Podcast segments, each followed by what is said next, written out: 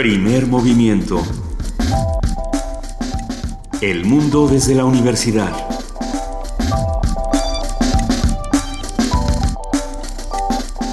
Muy buenos días, son las 7 de la mañana con 4 minutos de este jueves 10 de marzo. Estamos aquí en Radio UNAM arrancando primer movimiento. Luisa Iglesias. Querido Benito Taibo, muy buenos días, muy buenos días a nuestra jefa de información, Juana Inés de esa. Buen día, Juana Inés. ¿Cómo están? Buenos días, eh, con la bonita noticia de que la, la SEP suspendió clases para, para preescolar, Primaria y eh, primaria y secundaria. Si es usted alumno de la UNAM, no se preocupe, sí tiene clases, diríjase eh, a su plantel a la hora que le corresponde. Pero sí si, va a haber clases. si tiene hijos pequeños, ya no, ya, ya no los despierte. No, no, no hay a estas horas en- ya los testerearon. Si los iban a testerear, ya los En toda la Ciudad de. México no hay clases y tampoco en el Estado de México. Las- Las dos secretarías de Educación Pública han decidido suspender las clases por las ráfagas de viento que ayer llegaron a 70, 80 kilómetros por hora.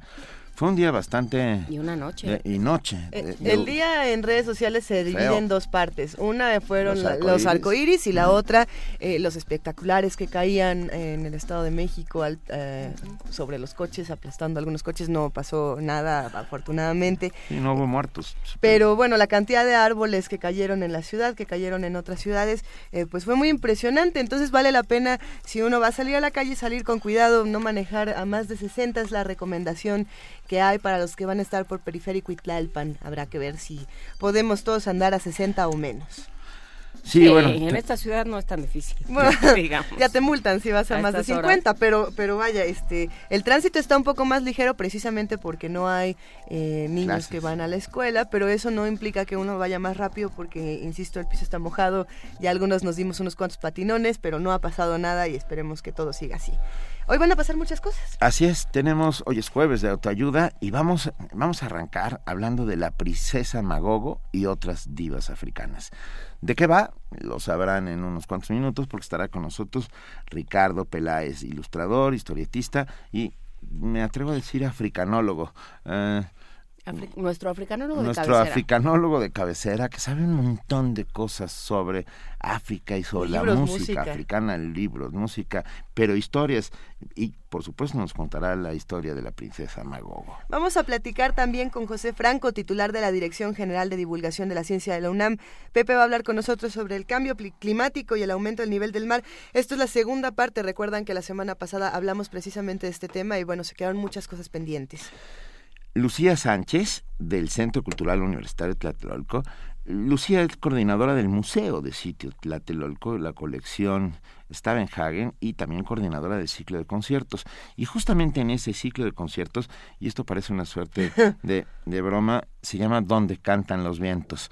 Ah, Anoche, ¿qué tal anoche cantaban? cantaron, vamos, una ópera de, de Wagner con todo lo que daba. Pues nos va a hablar Lucía Sánchez sobre este ciclo ahí en el Centro Cultural Universitario Tlatelolco. Esta mañana tenemos dos notas nacionales. La primera será sobre Nestora Salgado, un estudio de lo que está ocurriendo. Y bueno, vamos a platicar con Carlos Natarén. Él es doctor en Derecho Procesal. Nota nacional, un tema muy importante. Hoy es la marcha de la Universidad Veracruzana en contra, perdón, La marcha fue Fue el día de ayer. perdón, la marcha de a ver, estoy un poco confundido. Va Sí. todo desde el principio. En nuestra segunda nota nacional hablaremos sobre la marcha de ayer de la Universidad Veracruzana, una marcha multitudinaria en contra de los recortes, no, no de los recortes, de que el gobierno del estado no ha pagado eh, el subsidio que por ley tiene que pagar a la Universidad Veracruzana y Venga, hablaremos con Rosa María Martínez, periodista y académica, que nos hablará sobre lo que pasó el día de ayer. También hablaremos esta mañana con nuestros amigos del Programa Universitario de Estudios de Género. Hablaremos con Ana Buquet, su directora, que va a platicar sobre la exposición y mesa Vocabularios contra el Acoso. En Importante. venga, en nuestra poesía necesaria, hoy le toca a Luisa Iglesias. Eh, me toca a mí. Me, me da gusto, pero todavía estoy buscando sugerencias. Por favor, escríbanos. Estamos en arroba P Movimiento, diagonal Primer Movimiento UNAM y en el teléfono 55 36 43 39. Si nos escriben con el hashtag Poesía Necesaria, podemos seguir haciendo esta colección. Eh, vale la pena re- recalcar que Adam Beldarray nos está haciendo este blog increíble con todas las poesías necesarias, con todos los podcasts. Muchas gracias, Adam. Vamos a seguir compartiendo con ustedes. Venga, es, hoy es jueves, jueves de Mundos Posibles. Por supuesto, el doctor Alberto Betancourt, doctor en Historia, profesor de la Facultad de Filosofía y Letras de la UNAM y coordinador del Observatorio del G20 de la misma facultad, estará aquí con nosotros para hablarnos sobre el arresto de Lula, la derecha que busca el poder sin pasar por las urnas. Y para cerrar primer movimiento esta mañana vamos a platicar con el doctor Luis de la Barrera Solórzano, director del Programa Universitario de Derechos Humanos. Hablaremos con él sobre el informe de la Comisión Interamericana de Derechos Humanos sobre la situación de los derechos humanos en nuestro país. Así que los invitamos a que se queden con nosotros. En este momento son las 7 de la mañana con 10 minutos y vamos a escuchar una nota que nos ha preparado nuestro compañero Jorge Díaz sobre las mujeres académicas en el mundo.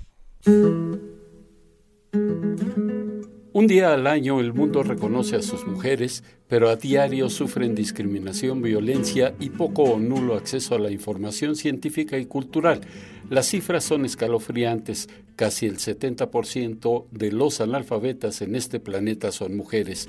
Y de los 17 objetivos planteados por la ONU para revertir la situación, pocos han tenido avances según reconoce el propio organismo internacional. Solo el 28% de los investigadores en el orbe son mujeres y tan solo el 3% de los premios Nobel han sido entregados a integrantes del sexo femenino. Según la UNESCO, las mujeres no incursionan en materias como la física o la astronomía. La televisión y el cine difícilmente les conceden un rol importante en estos temas. En México, la UNAM, junto con el CONACIT y la Academia Mexicana de las Ciencias, han emprendido acciones para facilitar la incorporación femenina en estos ámbitos. La profesora emérita de la UNAM, Silvia Torres, es hoy presidenta de la Unión Astronómica Internacional y nos habla sobre la integración de la mujer a la ciencia. Incluso están las cifras, eh, resulta que en nuestro país las mujeres para por un mismo tipo de empleo eh, ganan una fracción considerable, ganan menos dinero que el hombre. Y es que esto así es la costumbre y es una costumbre que lo hay que cambiar y para cambiar lo primero que hay que hacer es visibilizarlo, es hacerla del conocimiento de todos para que las mujeres y los hombres tomen conciencia de estas diferencias para que se traten de, de subsanar.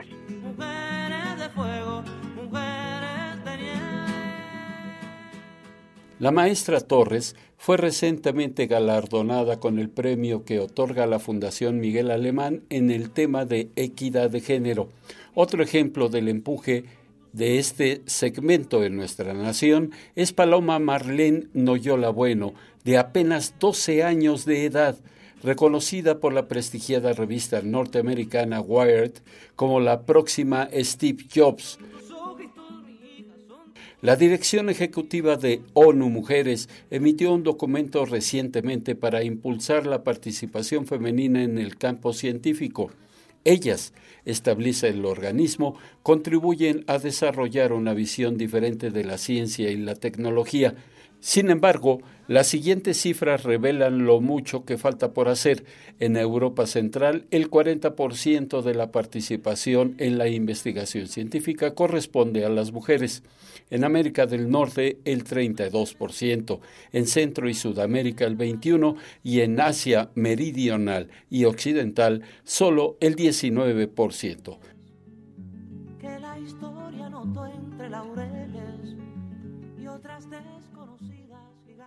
Para Radio UNAM, Jorge Díaz González.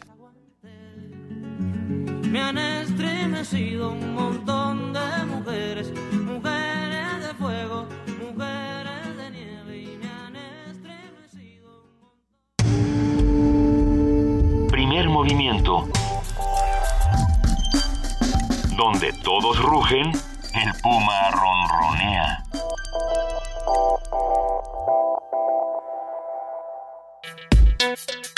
Jueves de autoayuda.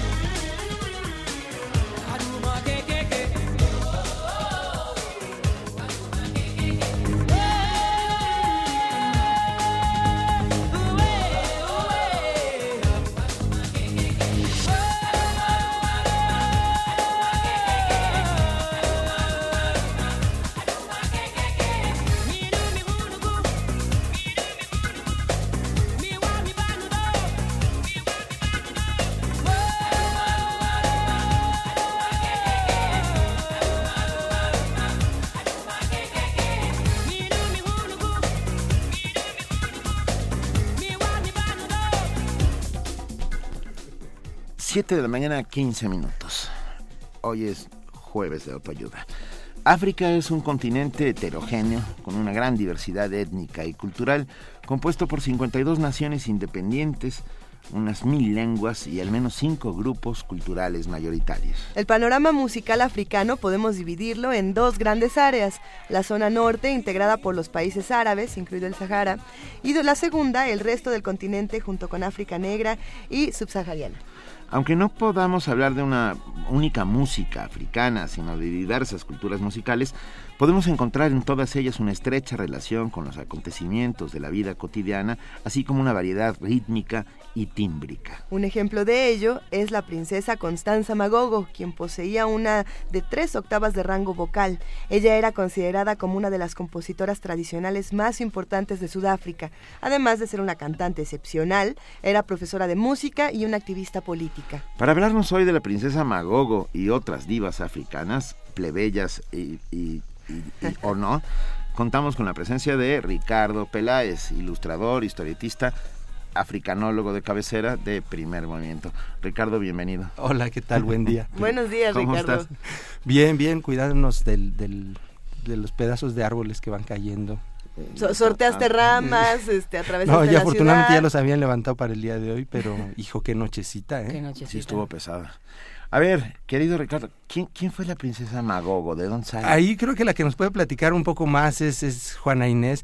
Pues es un personaje extrañísimo. Este. mm, Pues re- resulta que el problema con, con este personaje es que no hay grabaciones, pero efectivamente se trataba de, de un- un- una mujer con una cultura musical excepcional. Muchísimas gracias. Eh, Ajá. que sin embargo, eh, o sea, es que África está, como decían ustedes, imposible disociar la, la música del, del- de la cotidianidad. Entonces, un personaje como este, eh, pues realmente no, no puede... Ay, perdón, pero ya me hacía falta el café. Sí, ya te estamos oyendo. Hace frío y para hablar de la princesa Magogo es necesario, así que sí, cuéntanos, sí, sí. cuéntanos. A ver, eh, en realidad no hice mi tarea. el- el- creo que Juana Inés aquí me, me puso en un ligero aprieto. No, bueno, yo es, es un personaje del cual yo escuché hablar hace poco en un programa de radio, porque la radio ilustra, muchachos. Y entonces, eh, pues es una, es una princesa Zulu, es Sí, una hija de un esas- rey Zulu, que se, se educó en esta tradición eh, occidental, digamos, de la música y la ópera, y componía. Y bueno, pues eh, ahora en este, en esta especie como de resurgimiento, no, no, en este regresar a las tradiciones y en este trabajo que está haciendo Sudáfrica de alguna manera de reconstruirse, de, de recomponerse social y culturalmente, está empezando otra vez a apelarse al- a, a la tradición y a la persona de Es- Magogo. Estudia además en Inglaterra y introduce em, pues elementos eh, occidentales a la música. Pero lo importante aquí también es que em, en, en África el elemento occidental que es introducido es asimilado de una manera eh, autóctona, es, es asimilado de una manera propia, de tal manera que los instrumentos y los, los elementos rítmicos occidentales eh, adquieren una identidad propia en, en el continente africano. Eh, estábamos escuchando, por ejemplo, ahorita para entrar a, a Angelique Yo, que es una de las de las músicas de las de las intérpretes africanas, de las compositoras africanas, eh, que precisamente ha hecho es uno de- una de las que más se ha occidentalizado, digamos, ¿no? Es una de las que surgen en, a, la, a la escena musical internacional con estos éxitos incluso muy muy discotequeros. Eh, alguna pieza de ella aquí Ilse del, del grupo de Anda. Flans tuvo tuvo a bien hacer una, una versión de alguna de sus piezas por ejemplo. Y entonces en ese sentido por ejemplo África viene a renovar y a transformar totalmente el, el pop por ahí de los ochentas. Pero ya desde antes había habido una una paulatina eh, introducción de la música africana al- a la música occidental a través del- de la llegada primero de la, de la música de los discos al continente africano a las diferentes regiones que el, que el occidente empezó a llevar Y al principio toda esta forma, toda, esta, eh, toda esta música que llevó Occidente al continente, eh, fue recalando en, todo lo que se hacía allí, como es el caso de la, de la princesa esta, y empieza a ver esta interconexión de vasos eh, en donde empiezan a influenciarse unos a otros, pero contrariamente a lo que ocurre en términos económicos, en donde el, el, avasallamiento que hace Occidente de, de, la, de África es, es total, en la música si bien hay una imposición de los ritmos y demás, y hay una destrucción del, tejido social y una destrucción de la cultura implícitamente con todo el, esclavismo y todo lo que, lo que descompone socialmente al, continente, es sorprendente cómo en la música no, lo logran. Al contrario, eh, los, las culturas van asimilando todos esos sonidos y toda esa, esa, musicalidad occidental y la incorporan en sus propios sonidos. Esta pieza que escuchamos de, de Angelique y yo, pues tiene una entrada de definitivamente rockera, muy poderosa. Y ella ha eh, colaborado con muchos músicos occidentales, Carlos Santana, Peter Gabriel, en fin. Pero además Peter Gabriel se ha metido con todos, ¿verdad? Sí, es el que ha rascado más de ese lado. también Paul Simon. Sí, sí, sí. A mí, eh, y lo hemos comentado aquí, a mí fue en realidad Paul Simon el eh, que... también. Con el que, con el que yo descubro el, universo sonoro de África.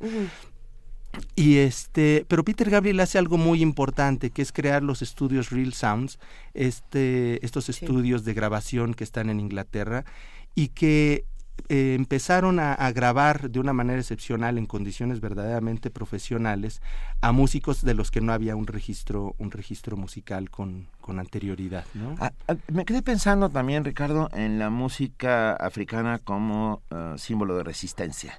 Yo creo que eso es algo muy importante la princesa Magogo, por ejemplo, es que ya, en cuanto la lanzaron al aire yo empecé a, investigar de dónde salió la princesa Magogo. Voy a decir su nombre completo porque es una joya. La princesa Constance Magogo Civil Mantiti Naguasinye Ka Dinusulu. Ah, bueno. Ah, ah, Qué ah, bonito. Oye, de 1900 a 1984, o sea, nace en 1984 y es considerada en Sudáfrica como Ah, la madre de la música clásica sudafricana, por llamarla, o sea, la recuperadora de la música tradicional y a su vez creadora de composiciones que, que le hacen que en 2003, póstumamente, se le otorgue eh, la Orden Nacional Sudafricana de Oro y y, y Canmanga, que, es la más alta que se puede otorgar a un artista en el país. Es una maravilla esta historia. Y bueno, y, y es justamente por eso. Y son particularmente los Zulus los más resistentes del continente. ¿eh? Sí, sí, sí, ahí hay una historia de resistencia cultural en el, en, nunca mejor eh, usado el término, ¿no? Mm una, una historia de, de, mantener identidad y mantener cohesión social a partir de un elemento esencial como es, como es la música, ¿no? Eh, bueno, solo decir también de Angelique y yo, de quien escuchamos ya esta pieza que se llamó Aduma, em, que bueno, pues es, tiene una trayectoria impresionante. De todas las cantantes de las que vamos a hablar rápidamente hoy, eh, son carreras consolidadas, o sea, no son gente de, de, pocos discos, o sea, son gente con una tradición y con una eh, trayectoria musical muy importante. Ella nació en 1960 y por ejemplo desde 2002 es embajadora de buena voluntad de la UNICEF. Ella, eh, muchas de estas cantantes tienen una importante labor social en sus países.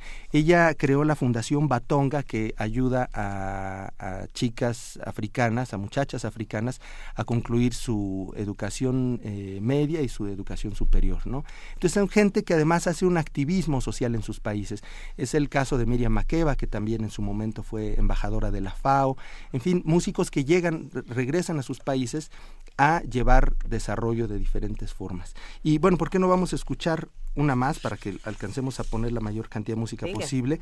Esta es Aster Aweke, una chica etíope. Vamos a ir brincando a diferentes partes del continente justamente para ver como la, variedad y el, la, sustancia de tanto ritmo.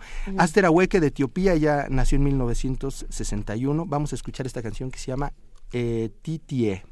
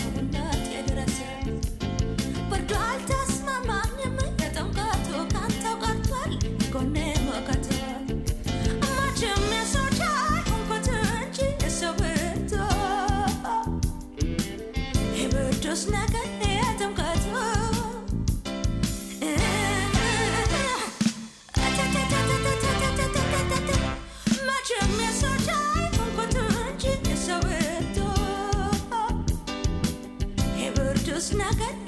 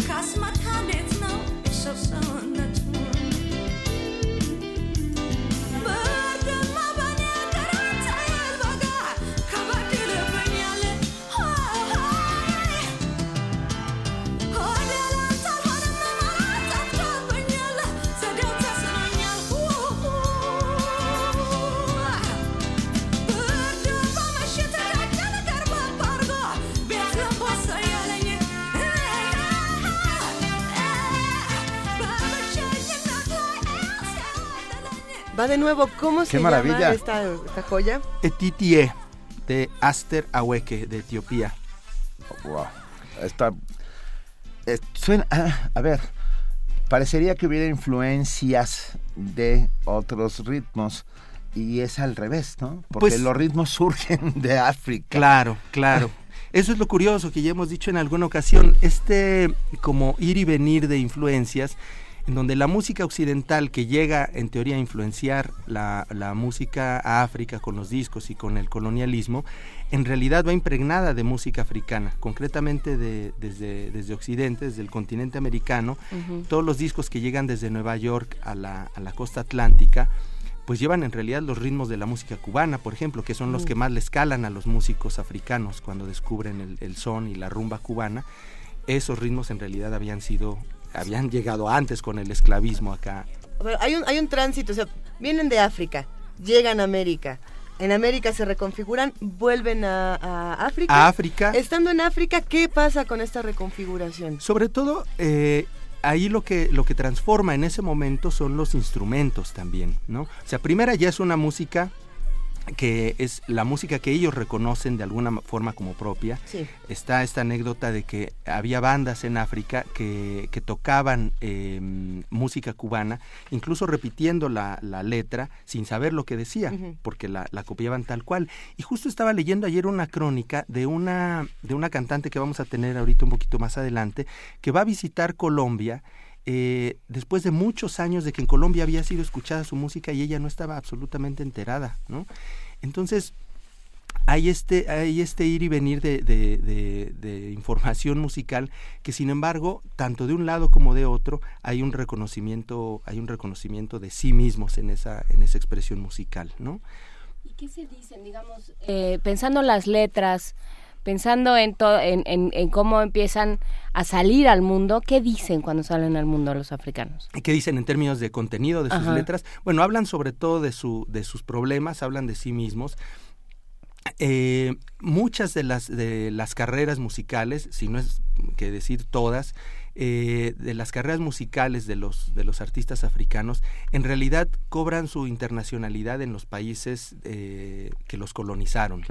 Entonces, los, los que fueron colonizados por Francia viajan, migran a, a- Francia. Los que fueron colonizados por los ingleses migran a, a Inglaterra. Eh, Entonces, pues van a juntarse con las comunidades que, que viven de, de, sus propios países allí. Sí. Allí tienen su público, eso los desarrolla y hablan sobre todo de sus, de sus circunstancias de vida. O sea, las temáticas son el, el pueblo, eh, muchas de las cantantes del norte de África con esta cuestión musulmana. Eh, afront, eh, encaran todas las cuestiones de las restricciones musulmanas. No sé si tenemos ahorita la siguiente, eh, está Sowat Masi, una chica argelina, por ejemplo, uh -huh. que, a ver, tenemos en la tres... No, perdón, este en Billy Abel, por ejemplo, es de la que les decía. Ella es cantante de, del Congo. Uh -huh ella, una de las canciones primeras con las que se dio a conocer y que compone junto con, con Taboo Lake eh, y, y, su Afrisa Internacional, que empieza como cantante de esta banda, hace este dueto con, en, con el cantante masculino de esta banda y una de las primeras canciones que, que escribe es eh, acerca de, la, de los problemas que tiene la mamá con, con, los hijos y el cómo condiciona la maternidad la vida de una, de una mujer en África. ¿no? Si quieren vamos a escuchar un poquito en Billy Abel. Esta, ella canta en el ritmo de sucus, que es una música muy movida, es muy parecida al, al merengue. Okay. Vamos a escucharlo.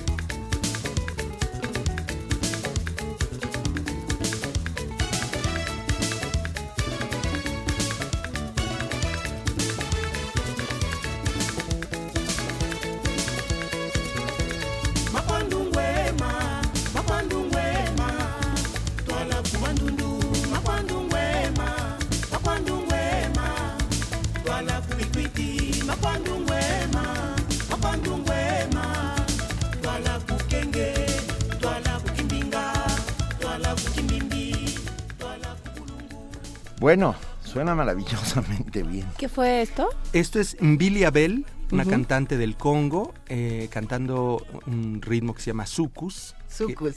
Que, eh, que, es pues bien bailable, la música del Congo es toda absolutamente bailable. Ella es del 1959.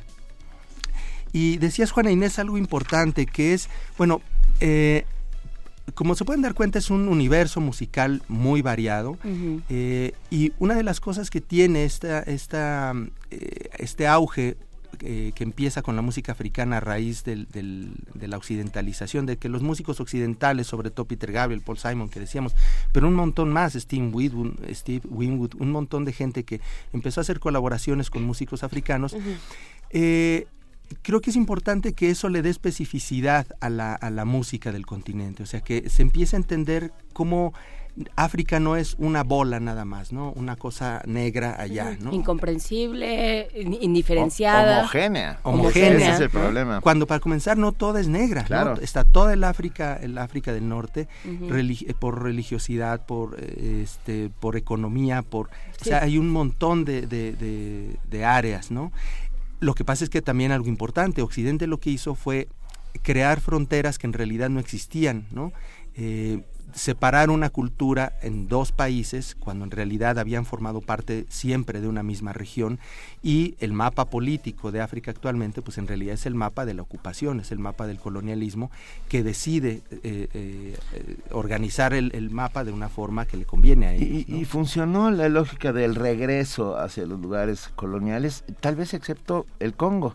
El Congo fue más que un es que es muy curioso, más que un país fue una posesión, porque así era considerado el, el rey Leopoldo I de Bélgica era dueño del Congo, no, e, no era el presidente, no, era dueño del Congo como un territorio.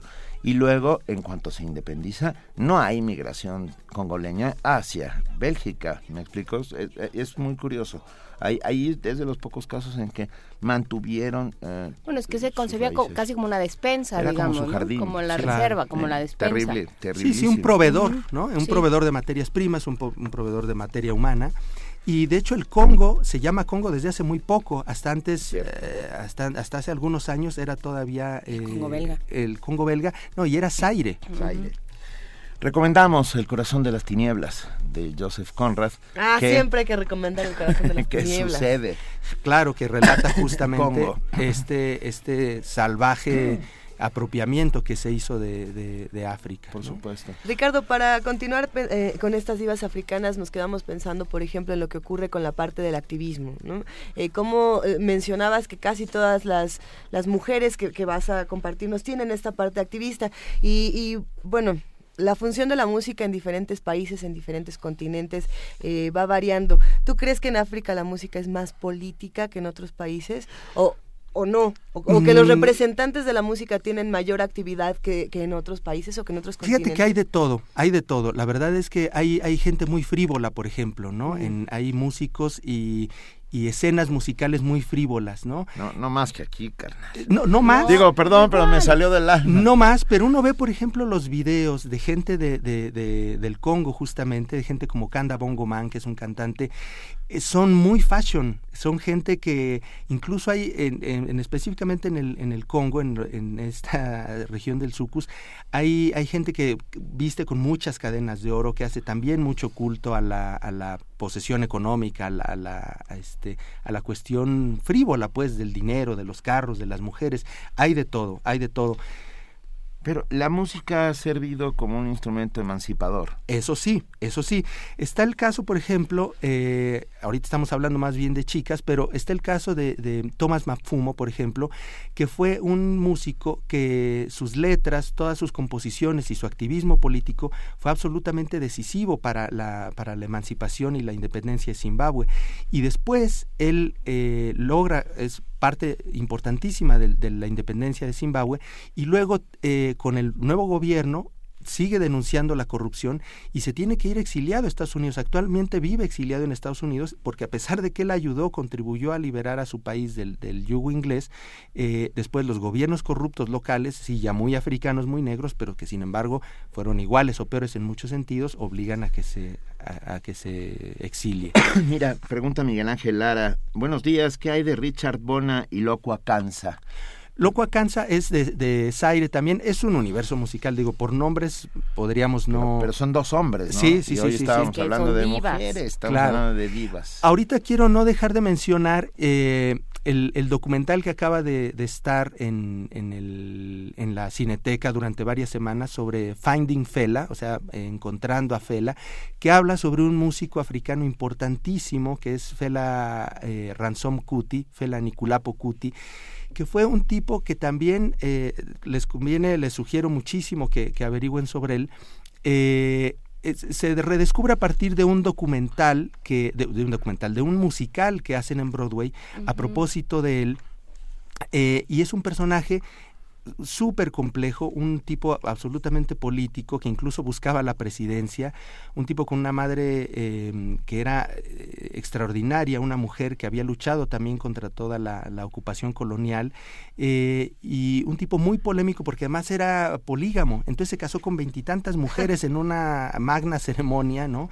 Vivía con todas en una gran comuna, imagínense lo que se convertía aquello en las noches y había creado como un territorio independiente dentro del país, un tipo que además venía de una de una mm, eh, de una familia que por política no, no, podían meterse mucho con ellos, pero sin embargo, bueno, una vez que, que, les, los apalearon, les fue muy mal eh, y porque era un tipo absolutamente político, ¿no? Y este musical de Broadway eh, tiene muchísimo, ha tenido muchísimo éxito y hacen este documental que les digo que estuvo en la Cineteca y la verdad valió mucho, mucho la pena. Una música muy poderosa. Vamos a escuchar algo parecido de él eh, en esa línea de, del, de, del funk eh, africano, un poquito más adelante. Ahorita vamos a escuchar a Miriam Makeba, de quien también decían que habláramos un poco. es una canción muy dulce, cambiándole un poquito el tono.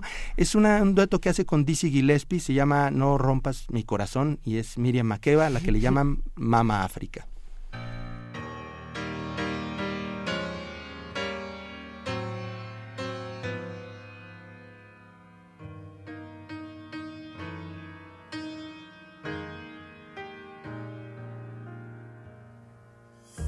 Don't break my heart, flame of perfection. Don't break my heart.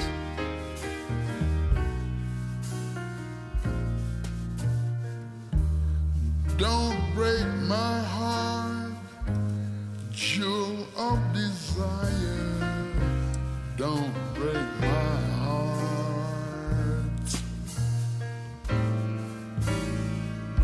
I'm rocking off into my nonchalant sleep.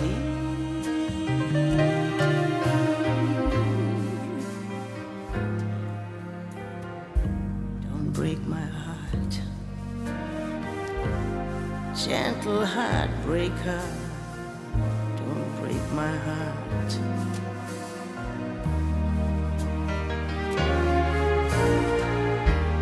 Lost in the maze of reverie.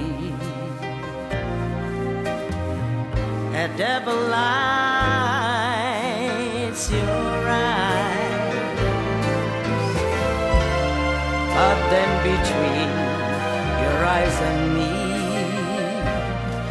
I'll show you just the way I burst into the play.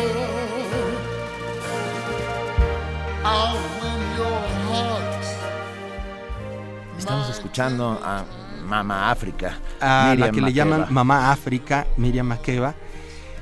Ella, bueno, pues es un caso eh, de mujer que eh, surge en, los 60. De ella es la famosa canción esta de Pata Pata que tanto, tanto furor hizo por todos lados. Em, y hay versiones, hasta Chayanne hizo, hizo una versión.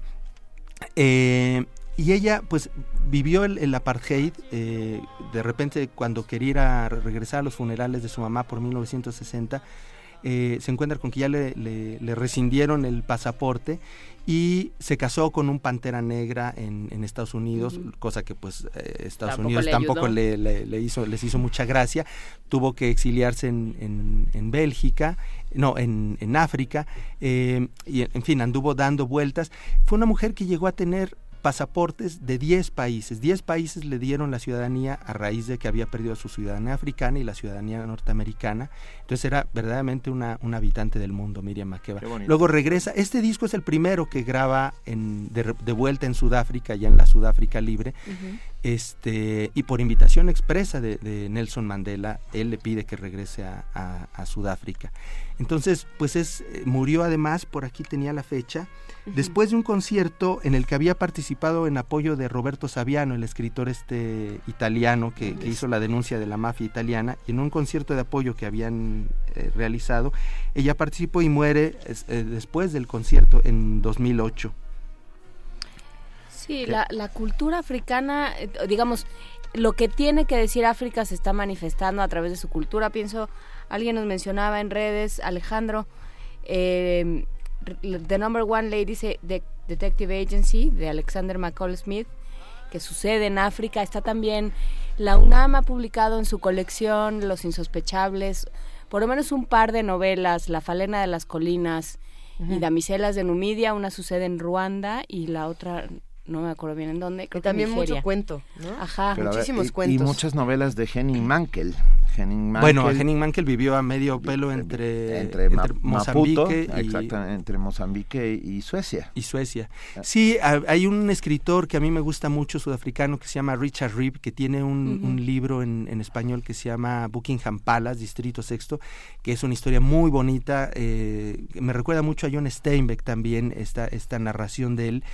Y bueno, hay un universo por descubrir. Habría que hablar sobre literatura, sobre literatura Hagamos, africana. eso, hagamos ¿no? eso la próxima vez, ¿no? Hablar de Hablemos literatura, de literatura africana. africana.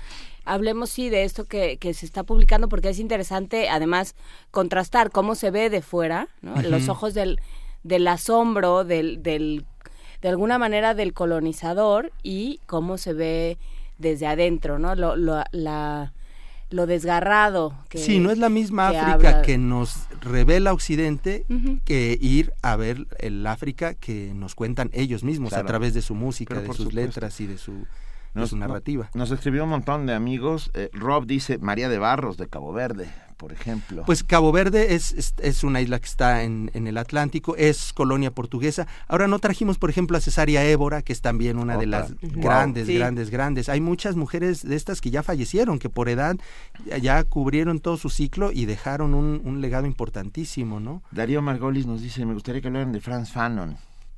Pero bueno, eh, lo pensamos y próximamente hablaremos de Franz Fanon.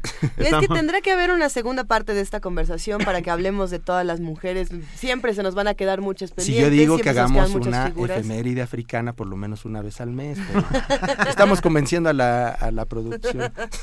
No, Ricardo, ha sido un placer platicar contigo como siempre. Eh, ¿Con qué nos vamos a despedir? ¿Con vamos, qué canción vamos a ir vamos cerrando? a despedirnos con esta chica que eh, esta sí es más o menos joven, tiene una carrera musical no tan grande. Ella nació en 1975. Eh, sale expulsada de, por la situación política de, de Sierra Leona, que es donde vive, donde nació, y eh, vive en Guinea. Después, en 2011, gana el premio Revelación que otorga la Radio Francia Internacional. Y este es de su disco African Woman, que es del 2015, que está producido por Tony Allen, que fue el músico compadre y amigote de, de Fela Kuti, este músico del que hablábamos. Él le produce este disco así a tono. E- y ella llega a este ese exponente eh, femenino de este de este ritmo como tan poderoso con esta cadencia tan funk que, que había sido más bien mm, como exclusiva de los varones, ¿no? Escuchen, eh, es buenísima, así a tono, una chica, pues como ven, muy joven, es del 75, ella de Guinea. Y esta canción que se llama Waka Waka Woman, que habla justo sobre las mujeres africanas. Mil gracias, Ricardo Peleas, por Gracias, estar esta mañana con nosotros y por traernos a todo el continente africano en voz de Un estas cachito maravillosas mujeres. Bueno, Porque un además cacho. los radioescuchas no lo saben, pero nosotros tenemos aquí en la mesa discos que nos ha dejado Ricardo Peláez para que a lo largo de estas semanas podamos escuchar más música y podamos compartir eh, muchas canciones con ustedes. Gracias de verdad, Ricardo. No, de nada, un placer. Nos vemos muy pronto. Abrazo hasta siempre.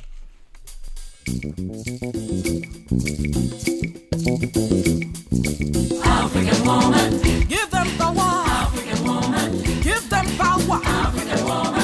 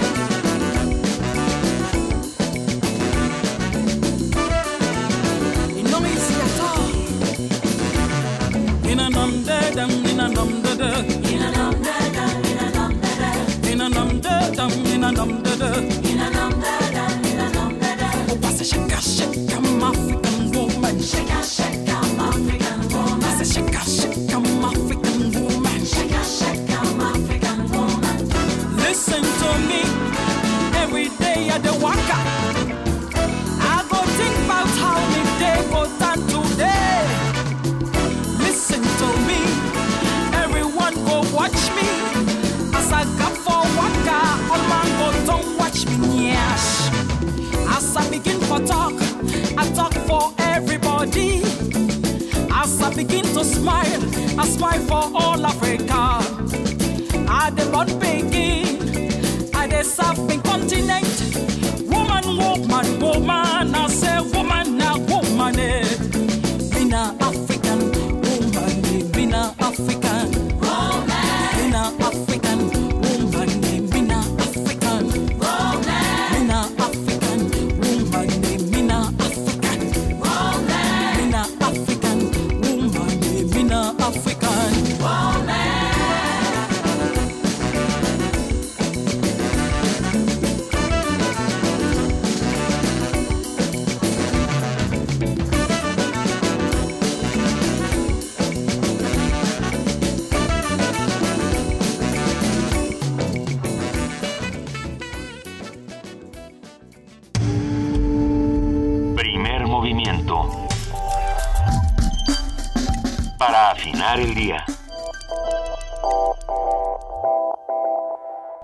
7 de la mañana, 50 minutos. Hoy comenzamos con música africana. Solamente aclarar que sí es hoy, hoy, la mega marcha en defensa de la Universidad de Veracruzana. A partir de las 11 de la mañana eh, nos solidarizamos absolutamente con ella. Pero bueno, pasamos a lo que sigue, que es, ya tenemos en la línea y lo agradecemos inmensamente a José Franco, titular de la Dirección General de Divulgación de la Ciencia. Muy buenos días, Pepe. Uy, Querido Pepe, te escuchamos muy, muy bajito, pero vamos a recuperar la comunicación. ¿Nos escuchas mejor, Pepe? no, nosotros no te escuchamos a ti.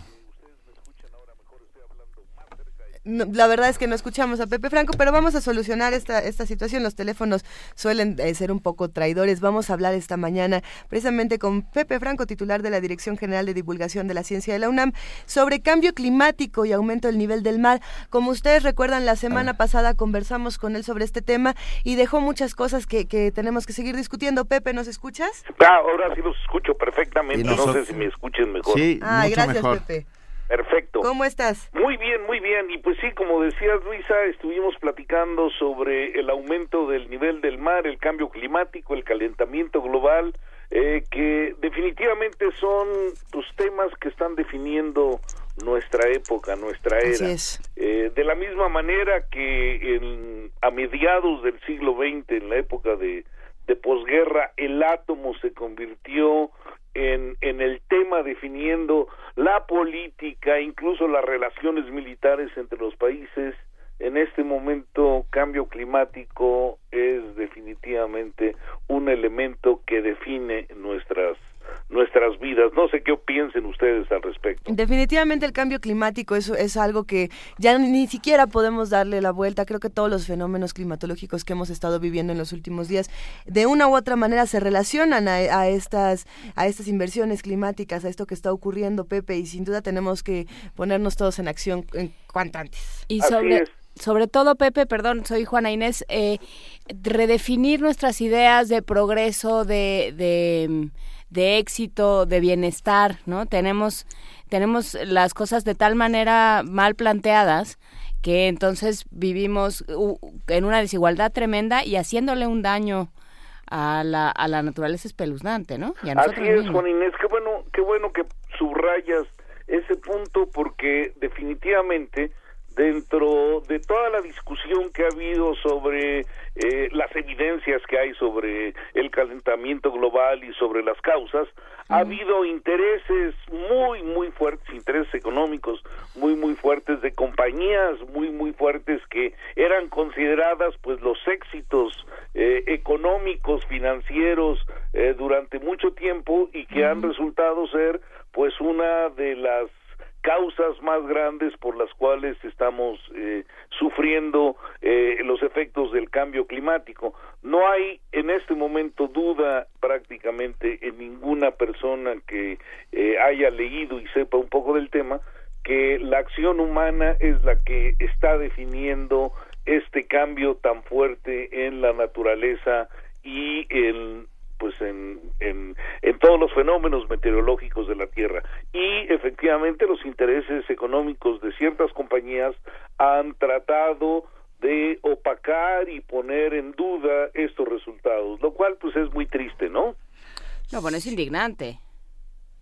Así es. Y bueno, pues el eh, yo creo que el, el efecto de tener una población explosiva en, en, en- de, de seres humanos en la Tierra, pues es en buena medida la causante de de toda una serie de problemas grandotototes. Algunos de ellos están muy claros, el calentamiento global, el cambio climático, los eh, eh, efectos en los eventos meteorológicos están, pues yo creo que bastante claros para todo el mundo. Pero hay otras cosas que quizá no sean tan claras. Y, y, por ejemplo, darle, darle de comer a los casi siete mil millones de personas en la Tierra nos ha obligado a destinar grandes zonas de, del mundo a la agricultura. Y la agricultura a gran escala pues ha destruido sistemas eh, eh, ecológicos muy muy grandes, la biodiversidad se ha visto fuertemente afectada, eh, la fa- digamos y también algunos algunos fenómenos meteorológicos se han visto afectados por este cambio en el uso del suelo eh, que hemos tenido porque hemos tenido eh, que destruir eh, grandes zonas boscosas para generar eh, tierras para sembrar alimentos y por otro lado también grandes zonas dedicadas al crecimiento de, de, animales para la alimentación. Entonces esto ha tenido pues efectos muy muy fuertes e incluso muy devastadores en algunas zonas del mundo. Bueno, sin lugar a dudas estamos eh, enfrentando una nueva era en la cual la humanidad entera tiene que poner la cara para poder responder a, los nuevos desafíos que se nos presentan, Pepe. Así es, Benito, y yo creo que nunca está de más el, el subrayar que tenemos que tener muchísima conciencia, no desperdiciar energía, eh, utilizar el auto lo menos posible, eh, utilizar eh, el aire acondicionado lo menos posible y pues eh, eh, ser eh, muy muy consciente que hay alternativas para la generación de energía que el combustible fósil no es la única manera de hacerlo y tratar de estimular a que haya más investigación en México sobre energía nuclear, energía eólica, energía este eh, solar, etcétera, porque pues estas estas energías definitivamente han mejorado eh, y se han vuelto muchísimo más eficientes en los últimos años y México se ha quedado muy muy rezagadas en, en la investigación y en la puesta en práctica con eh, un sector productivo que genere insumos, eh, digamos, a lo largo de todas las cadenas de valor que hay para generar energía eh, renovable. Lo hemos discutido con- contigo, Pepe, y lo, lo repetimos, las tecnologías no son las culpables de lo que está ocurriendo, somos nosotros que no les estamos dando el uso adecuado o que ni siquiera estamos prestando atención a las nuevas tecnologías. Pero si nos lo permite, sigamos platicando la próxima semana de qué podemos hacer para restaurar este, este planeta y este, este universo que nos estamos acabando rápidamente. Definitivamente, mi querida Luisa, platiquemos todo lo que sea necesario porque yo creo que sí es importante que eh, no solamente veamos los riesgos, sino también visualicemos qué posibles soluciones podemos implementar a nivel individual. Por supuesto. Te mandamos un gran abrazo, José Franco. Igualmente, Benito, un abrazotote, Luisa, Juana. Muchas gracias, Benito. Eh, un beso, Muchas Pepe, gracias, gracias. Franco. Hasta luego. También gracias a Benito. Benito entre las mujeres. Sí, sí. Eres Gracias, un rompecorazones, Benito. Un abrazo. Chao. Primer movimiento. Donde la raza habla.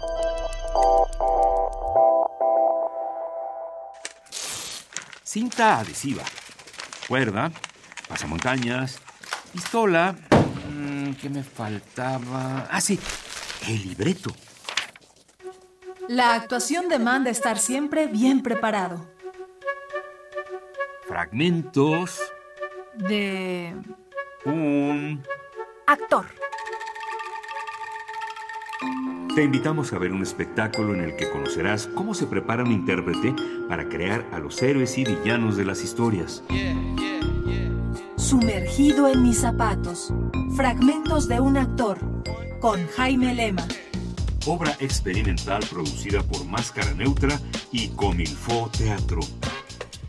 Los lunes de marzo a las 8 de la noche. En la sala Julián Carrillo, Adolfo Prieto 133, Colonia del Valle, cerca del Metrobús Amores. Entrada libre. Radio UNAM. Cuando viajo a Estados Unidos, hablar con toda mi familia ya no me sale una fortuna. Con lo que ahora ahorro en celular, ya me puedo meter al gimnasio. ¿Cómo ves? Fíjate, ya no me quitan el saldo y me dura mucho más. Qué curado. Mira, el año pasado estaba pagando el doble por mi teléfono. Oye, está súper bien. Ya bajó el teléfono. Juntos lo estamos logrando. PRI.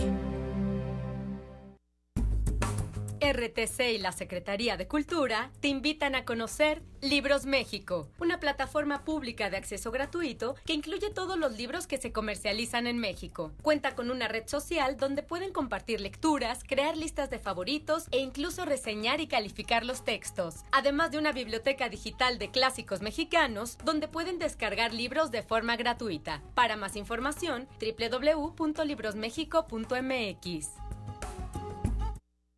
Conversar, escuchar, transformar. En la calle el acoso. Si unos y otras nos pusiéramos en el lugar de la otra persona, seguramente podríamos acompañarnos y cuidarnos más, más solidaria y más lúdicamente. ¿no? Aquí estamos otra vez. Aquí estamos para seguir hablando sobre las temáticas de género. Es necesario, es urgente, es indispensable para todas y todos. Dicen por ahí que la gente privilegiada jamás se da cuenta de las injusticias. Un grupo nace sin poder y el otro grupo nace con poder y eso determina todas las relaciones sociales que vas a hacer en tu vida. Las mujeres mayores creo que enfrentan muchos más problemas. Porque... Tejiendo Género, tercera temporada. Escúchanos a las 13.30 horas por el 96.1 de FM. 15 minutos diarios de lunes a viernes. Invitan el Instituto Nacional de las Mujeres, el Programa Universitario de Estudios de Género y Radio UNAM. Porque solo a través de la equidad podremos construir una sociedad más justa.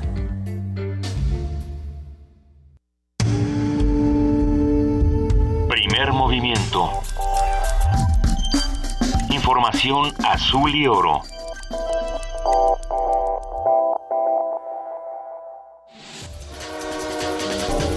Corte informativo. Enrique Graue, rector de la UNAM, presentó el portal de datos abiertos UNAM, Colecciones Universitarias. El sitio recopila más de un millón y medio de registros provenientes de 10 entidades académicas relacionados a la biodiversidad, obras artísticas, proyectos de investigación y objetos digitales. Es un honor para nuestra universidad el poder presentar este portal de datos abiertos. Es la puerta a todas nuestras bibliotecas, a todo nuestro acervo cultural, humanístico y científico. Y todo ello validado académicamente. Su contenido, decía inicialmente, es asombroso y abrumador. Está ahí toda la generosidad de la que es capaz la universidad. Está hecho para compartirlo sin ninguna cortapisa. La Universidad Veracruzana realizará hoy una megamarcha en cinco regiones del estado.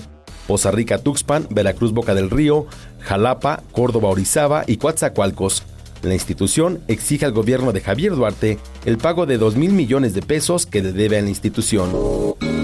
Javier Duarte, gobernador de Veracruz, afirmó que su administración no heredará la deuda que tiene con la Universidad Veracruzana, la cual asciende a 2 mil millones de pesos.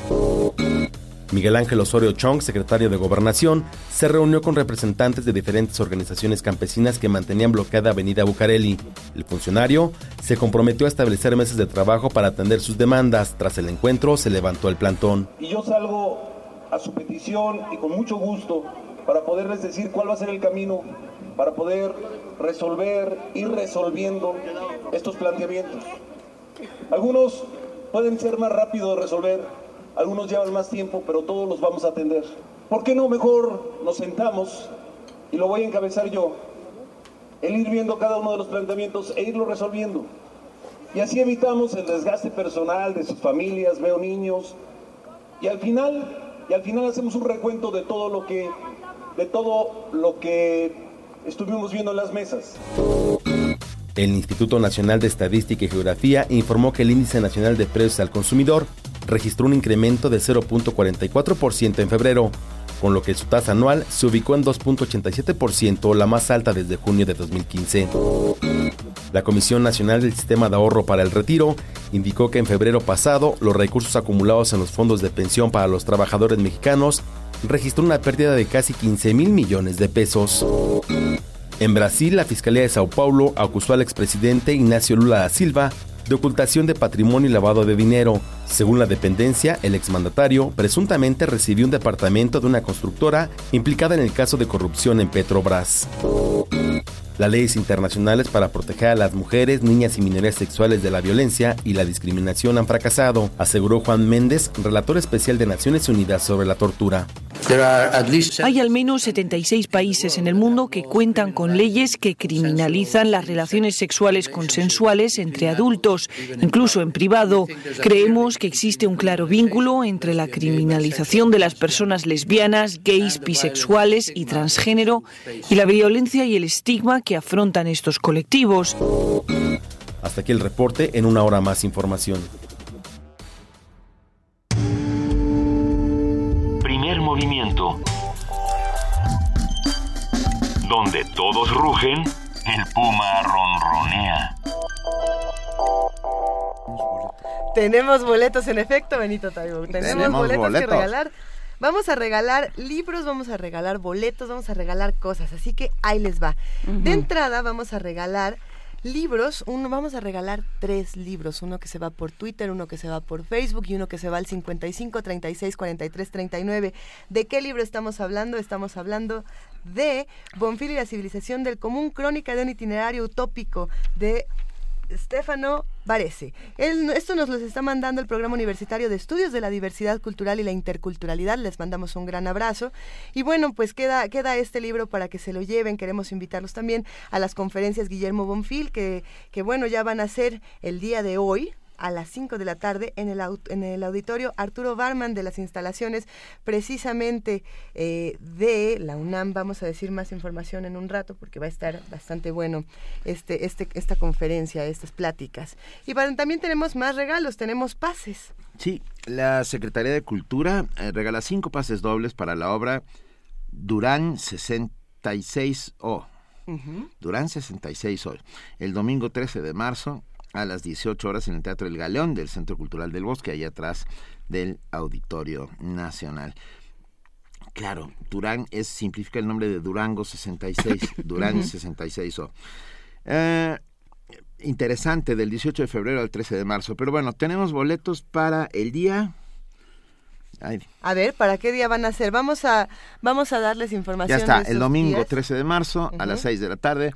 Los damos por teléfono a los cinco primeros que nos llamen al 55 36 43 39 y nos digan quiero quiero ir a Durango sin necesidad de salir del Distrito Federal. Vamos a tener todavía más cosas que vamos a compartir con ustedes, así que estén al pendiente, los invitamos a que nos llamen y a que nos escriban y a que hagamos entre todos comunidad porque vamos a tener todavía más charlas, vamos a seguir hablando con ustedes y con todo lo que se, sobre todo lo que se está haciendo en la UNAM, por ejemplo, Por ejemplo. por ejemplo, lo que está ocurriendo en el Centro Cultural Universitario Tlatelolco. Y ya tenemos en la línea a Lucía Sánchez, coordinadora del Museo de Sitio Tlatelolco de la colección Stavenhagen y del ciclo de conciertos de los cuales nos va a hablar hoy. Hola, querida Lucía, ¿cómo estás? Hola, muy buenos días y gracias por la invitación. ¿Cómo están? No, estamos muy contentos. Eh, donde cantan los vientos, justo en este, en estos dos días que estoy, Han ¿eh? cantado mucho. Han cantado muchísimo.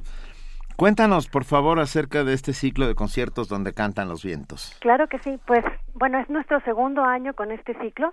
La primera, el primer experimento lo hicimos el año pasado con donde cantan los vientos, música tradicional de México, y este año abrimos un poquito eh, las fronteras y nos fuimos a México y Latinoamérica. Entonces, de lo que se trata es eh, de preservar y dar a conocer la música tradicional, primero en México, como fue todo el año pasado, pero también viendo qué compartimos o qué comparten otros países con nosotros en la música tradicional. Este año, apenas hace unos días, el 28 de febrero, tuvimos más allá de Latinoamérica otro país que fue Japón. Suena bastante distante de nosotros, pero fue una presentación maravillosa de marimba. Es na- o sea, ninguno de nosotros sabía qué tanta proximidad había entre en la tradición entre ambos, ¿no? Fue este el concierto de Mario Nandayapa Quartet y el dúo Wings, del que creo que comentaron hace unos días, ¿no? Sí, sí, así es. Esto estuvo hablando con nosotros, Mario, Mario. Nandayapa. Así es. Entonces, bueno, nos salimos un poquito del programa, pero fue impresionante, bueno, y para todos una experiencia formidable ese concierto. Y en durante el año vamos a tener como invitados a Cuba, Venezuela, Chile y Colombia. No, En- bueno. en este concepto de la hermandad sobre la música tradicional, ¿no? En, en viendo qué, qué elementos tenemos en común, que al final de cuentas las raíces indígena española y eh, afro, afro este perdón africana son las mismas, ¿no? Nada más que tomaron las variantes diferentes en, en cada región. Bueno, Lucía. Sí, aquí ah, estoy. No, bueno, ¿cuándo, dinos qué días eh, son los conciertos donde cantan los vientos? ¿Qué podemos ver? ¿Cuánto cuesta? Cuéntanoslo todo.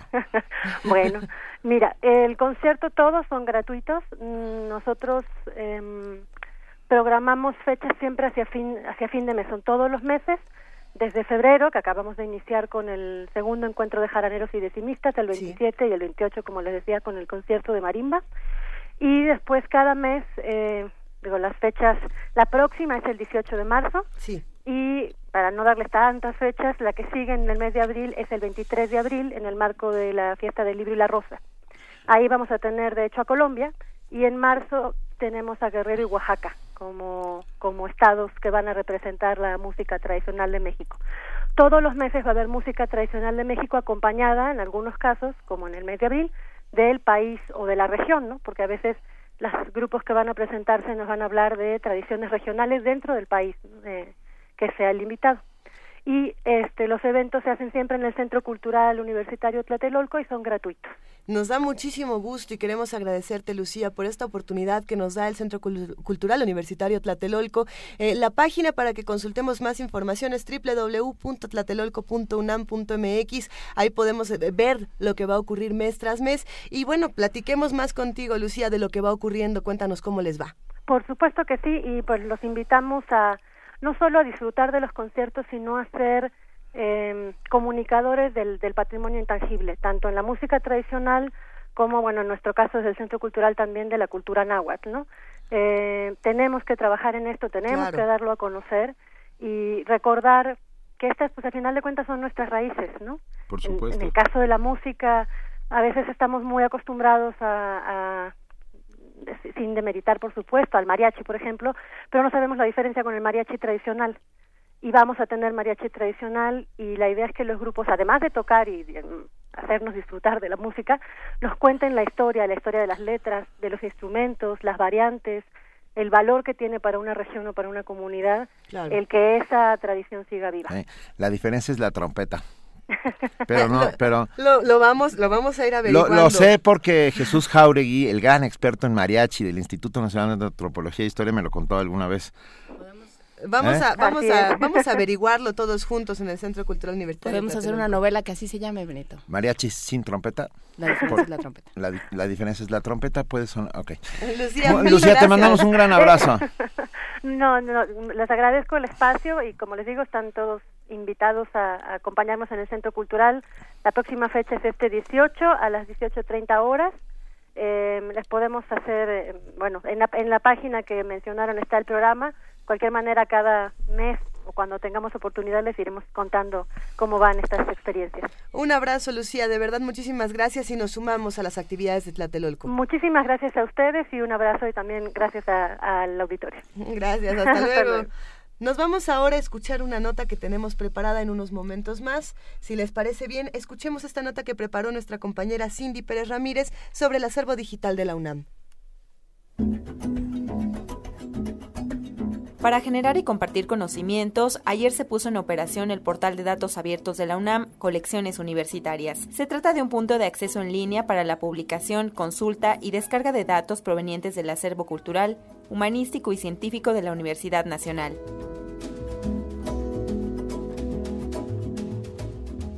En la presentación, la doctora Tila María Pérez, coordinadora general de colecciones universitarias digitales, refirió que la información estará disponible en formatos estructurados y abiertos y podrán ser utilizados por cualquier interesado. Este portal es una herramienta que fomenta la transdisciplina, un requisito indispensable para enfrentar el gran desafío de satisfacer las necesidades de desarrollo humano. ¿Qué significa que la universidad abra estos datos y los muchos otros que se seguirán publicando en el portal? Desde mi punto de vista, significa proveer las capacidades universitarias para que se genere nuevo conocimiento hasta donde la creatividad lo permita. En tanto, el rector de la UNAM, Enrique Graue, detalló que por el momento el sitio cuenta con poco más de un millón y medio de colecciones provenientes de 10 entidades universitarias y una dependencia académico-administrativa. Es la puerta a todas nuestras bibliotecas, a todo nuestro acervo cultural, humanístico y científico, y, con todo, y todo ello validado académicamente. Su contenido, decía inicialmente, es asombroso y abrumador. Está ahí toda la generosidad de la que es capaz la universidad. Está hecho para compartirlo sin ninguna cortapisa. El paso más complicado ya se dio. El desarrollo de un marco metodológico y normativo robusto para compartir datos de calidad y utilidad. Pero quiero subrayar, el portal de datos abiertos es de la UNAM para México y para el mundo. Además de integrar miles de registros de colecciones en segundos, el portal datosabiertos.unam.mx genera estadísticas y gráficas de visualización de resultados. Para Radio UNAM, Cindy Pérez Ramírez.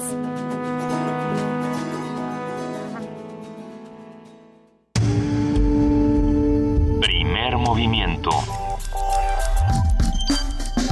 Donde la raza habla.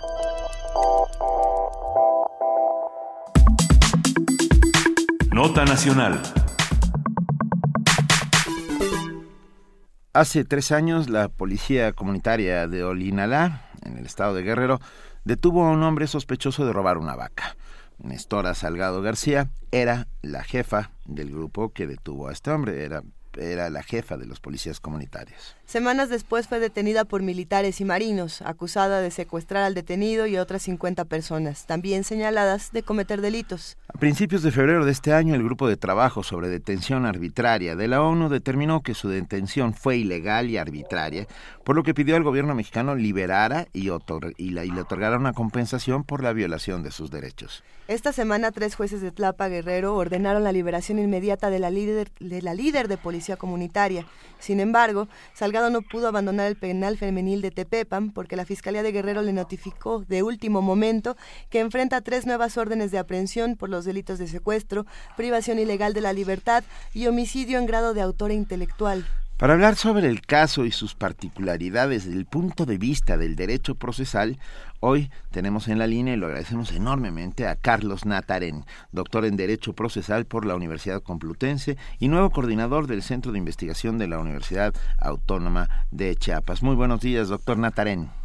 ¿Qué tal? Muy buenos días, Benito. Muchísimo. No, bueno, muchas gracias. A ver, ¿cómo puede separarse el caso en sus distintos elementos para, para lograr entenderlo? Desde el punto de vista del derecho procesal y desde el punto de vista de los derechos humanos. Claro que sí. Eh, tendríamos que ver que primero que nada este es el proceso mixto vigente que se está tratando de cambiar. Uh -huh. No es el sistema de juicios orales que se está estableciendo. Ajá. En ese sistema puedes distinguir tres etapas. La primera es una etapa que le corresponde completamente al Ministerio Público durante la cual investiga. Uh -huh. Es la averiguación previa. Cuando termina, el Ministerio Público le entrega una acusación al juez. Se denomina consignación. El juez tiene entonces un plazo para, para decidir si esa investigación es suficiente para continuar. Uh -huh. Este plazo dura 72 horas, pero puede ser duplicado a la petición de defensa, de la defensa, puede llegar a 144 horas. Al término de este plazo se decide si continúa o se libera a la persona. Ese es el auto de formal prisión o el auto de libertad. Y aquí esos son los elementos que necesitarías para entender el proceso de Néstor. Nosotros... Lo que hicieron es una acusación de secuestro, luego hubo una una decisión de un auto de formal prisión, luego se pidió un amparo, se ordenó revisar esa decisión, hubo una segunda decisión por la cual se decretó un auto de libertad y en ese momento estamos. Allí se integra un segundo proceso, nuevo completamente, donde entonces la situación vuelve a empezar por hechos distintos. Uh -huh. Y entonces tienes, digamos, eh, como una especie de cascada de procesos. Por eso, aunque en este, digamos, en primer, ganaron los, los abogados defensores y obtuvieron su libertad, volvemos al punto, digamos, a la como serpientes y escaleras a la casilla sí. inicial porque tenemos un proceso distinto con una nueva orden de aprehensión. ¿En cuál de los pasos vamos para este segundo proceso? ¿Estamos dentro de las 72 a, a 144 horas? Sí, exactamente. Porque lo que pasó es que la, eh, la, el- la Procuraduría de Guerrero entregó una acusación, le pidió al juez que autorizara la detención. Ujú. Eso, es- eso digamos, es relativamente normal cuando hay alguien que está detenido y se encuentra que pudo haber cometido otro delito, se puede cumplimentar, digamos, la orden de aprehensión a alguien que ya está detenido. Formalmente le dices, vamos a continuar con tu proceso. Y entonces eh, lo que ha sucedido aquí es que coincidieron por, vamos, no, no creo en las casualidades, simplemente en este caso se decidió presentar una segunda orden de aprehensión, una, segunda solicitud y los jueces locales, estaba, no conozco el expediente en detalle, pero de la información que encontré en internet, son tres solicitudes distintas con tres jueces del estado de Guerrero que otorgaron la autorización para detener y entonces por eso se impidió que saliera, a pesar que con el proceso anterior ya existía, digamos, la decisión de liberarla. Doctor Ca- Carlos Natarén, eh, ¿por, qué, ¿por qué dice que no cree en las casualidades? ¿Qué hay aquí? Hombre, eh, normalmente las, este, las eh, no encuentras un proceso tan, digamos, con los tiempos tan exactos. Ujú. Es, es este, eh, no conozco el expediente, sinceramente no sabría qué decir, pero sí suena, suena muy peculiar que tengamos un proceso justo iniciado a tiempo para evitarla o para que coincida.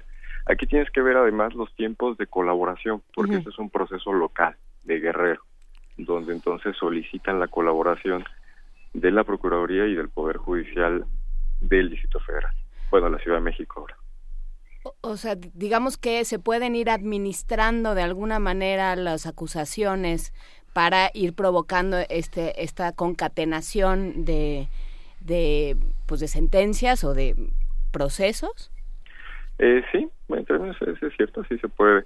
De hecho, este, a diferencia del nuevo modelo donde tendríamos una audiencia oral, donde podríamos asistir todos y escuchar la, acusación en concreto y ver qué pruebas hay, aquí mientras no tengamos acceso a la acusación concreta, pues uno solo puede especular, ¿no? Uno solo podría decir si está bien fundado o no la solicitud.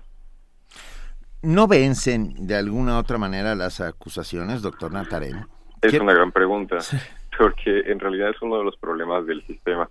Al día de hoy, eh, no, una investigación que el Ministerio Público puede, puede iniciar se mantiene abierta ahí y lo puede, digamos, guardar hasta el plazo de prescripción del delito. En el caso de Guerrero, el propio Código Penal del Estado de Guerrero, como muchos otros códigos del país, establece que es el plazo de prescripción de la, de la solicitud de, de sanción, de la pretensión punitiva, le llaman, es la mitad, el medio, el medio aritmético, es decir, tomas la, la mínima, la sanción mínima posible, la sumas a la máxima, la divides entre dos y ese es el tiempo en el cual se puede realizar una acusación. Y eso es una, una decisión discrecional del Ministerio Público. ¿Cuánto, ¿Cuánto tiempo tenemos para saber qué es lo que va a pasar con Estrada Salgado si se queda en Tepepan, si sale? Estamos ahora, co- como platicábamos, entre- en este proceso de 72 horas a 144 horas y después se determina si, si se queda o, o si sale. Eh, ¿qué, ¿Qué es lo que podemos esperar que ocurra? Bueno, lo que va a pasar es que eh, un juez de, eh, de la Ciudad de México le va a tomar la declaración preparatoria, la tendrá que enviar a los jueces de Guerrero ellos tendrán que re- resolver la situación jurídica. Nuevamente tenemos esa decisión de la que hablábamos hace rato. ¿Se continúa con el proceso o no se continúa? Es decir, un auto de formal prisión o un auto de libertad. Y pensando, porque yo creo que parte de- del interés que despierta este caso es eh, que pone de manifiesto la vulnerabilidad del ciudadano frente a ciertos procesos de, de la administración de justicia. ¿Qué, qué, ¿Con qué nos quedaríamos de este caso? ¿Qué, qué diría usted? Hay que, habría que poner atención en términos del proceso y en términos de la vigilancia del proceso en esto y en esto y en esto, para el ciudadano común. Pues eh, la decisión del juez es una decisión de evaluación de la acusación. En, en términos, digamos, jurídicos se dice cuerpo del delito y probable responsabilidad. Sí, es decir, el Ministerio Público tiene que probar que existe una un delito, un hecho que aparentemente es delito, porque hasta el final se tendría que definir concretamente, y que existe un indica, pues algo que la relaciona directamente con que establece cierta probabilidad de que haya culpabilidad, esa es la probable responsabilidad en sentido estricto. Pero eh, aquí el escenario es que después de la decisión se puede volver a ir a amparo, donde podríamos encontrar una nueva reposición del procedimiento, como ya pasó, o incluso tendríamos una revisión directamente de este auto de formal prisión. En el fondo, este, lo que están viendo es cómo funciona el modelo mixto vigente y es una de las razones por las que se está solicitando que lo cambiemos. En el nuevo sistema acusatorio lo que tienes es una audiencia oral y pública donde podríamos llegar a escuchar cuáles son los hechos en concreto de que se acusan y cuáles son los datos de prueba que tiene el Ministerio Público para el caso concreto. Eso, digamos, ayuda, abona hacia la transparencia, ayuda a esa rendición de cuentas y permite que acusaciones este, tengan que ser más sólidas, porque de otra manera, ahí, digamos, de una manera pública, el Ministerio Público puede encontrar eh, una dificultad en comprobarlo. En este caso, particularmente, eh, el grupo de trabajo sobre detención arbitraria de la ONU determina que la detención fue ilegal, y, pero por lo visto nadie hace caso a los grupos de trabajo de la ONU en este país. Pues, bueno, este, su principal fuerza es moral, este, no existe obligación jurídica de cumplirlo. Lo que sí es que la, la, decisión del auto de libertad, es en, términos reales, eh, reconocer que, que, la decisión o la sugerencia del grupo de trabajo tenía razón. Lo que sucede también ahí es que como se repuso el procedimiento, es decir, la primera decisión fue de detención, de formal prisión. Luego se anula ese plazo y se vuelve a decir al juez, evalúa completamente y se le da a la defensa oportunidad de presentar pruebas. Entonces, el, la nueva decisión es de libertad, en el, eso ya coincide con lo del grupo de trabajo. ¿Cómo, ¿Cómo ven desde el Centro de Investigaciones Jurídicas de, la Universidad Autónoma de Chiapas, cómo, cómo ven este caso y cómo, cómo se refleja en muchos otros casos que ocurren en nuestro país? Eh, ¿qué, ¿qué, es lo que, ¿Qué es lo que podemos, eh, digamos, diseccionar de todo esto? Bueno, eh, nosotros trabajamos eh, sobre el tema de derechos humanos en frontera sur. Y nos interesa mucho el tema también de evitar eh, no solo detenciones arbitrarias, sino temas como torturas o incomunicaciones. Y en buena medida el, el hecho de eh, que se esté cambiando el proceso penal y que se reconozca que, existe una crisis del sistema y que tiene que cambiarse, me parece que eso es positivo. Ahora lo difícil es pasar, es el cascabel del gato, cómo pasamos de, de, de, decir vamos a hacerlo bien a, realmente concretarlo, a implementar adecuadamente una reforma. Y en este sentido hablaba de, de, la, de la ventaja de audiencias públicas, doctor Carlos Natarén. Eh, ¿qué, ¿qué, es lo que se queda, qué es lo que tememos que no se esté viendo cuando se hacen estos estos acuerdos con un juez, eh, todo a través de papeles y, y, y, todo a puerta cerrada? ¿Qué es lo que tememos que pase ahí? Bueno, pues la, la primera de las cuestiones que hay es que no sabes exactamente si la acusación tiene un contenido sólido, si existen pruebas, si existe, digamos, una, un sustento adecuado a la acusación o simplemente es una acusación que se que se está haciendo por otro tipo de intereses, como los políticos. De hecho, ese es uno de los problemas de la reforma penal. Tiene que entenderse que es una reforma que también tiene un impacto político muy grande. La idea es separar la, la cuestión de la acción penal del ejercicio del poder. No se debe entender que eh, se puede acusar a alguien por, por, un fundamento político. La idea de, de la reforma penal es transparentar este, esta situación y establecer que un, el Ministerio Público es un órgano técnico, no es un órgano político y por lo tanto la acción penal no debe ser una, un instrumento al servicio de, de los intereses que no que no sean específicamente el tema del ámbito penal, técnico, jurídico. O sea, pero están funcionando como un instrumento político en muchos casos. Lo han funcionado durante mucho tiempo, sí, es evidente y eso también no ayuda al proceso de, de, reforma del sistema de justicia porque la clase política está acostumbrada a entender que una de las herramientas que tiene para trabajar es esa. uno de sus uno, de sus brazos, que es mucho peor, ¿no?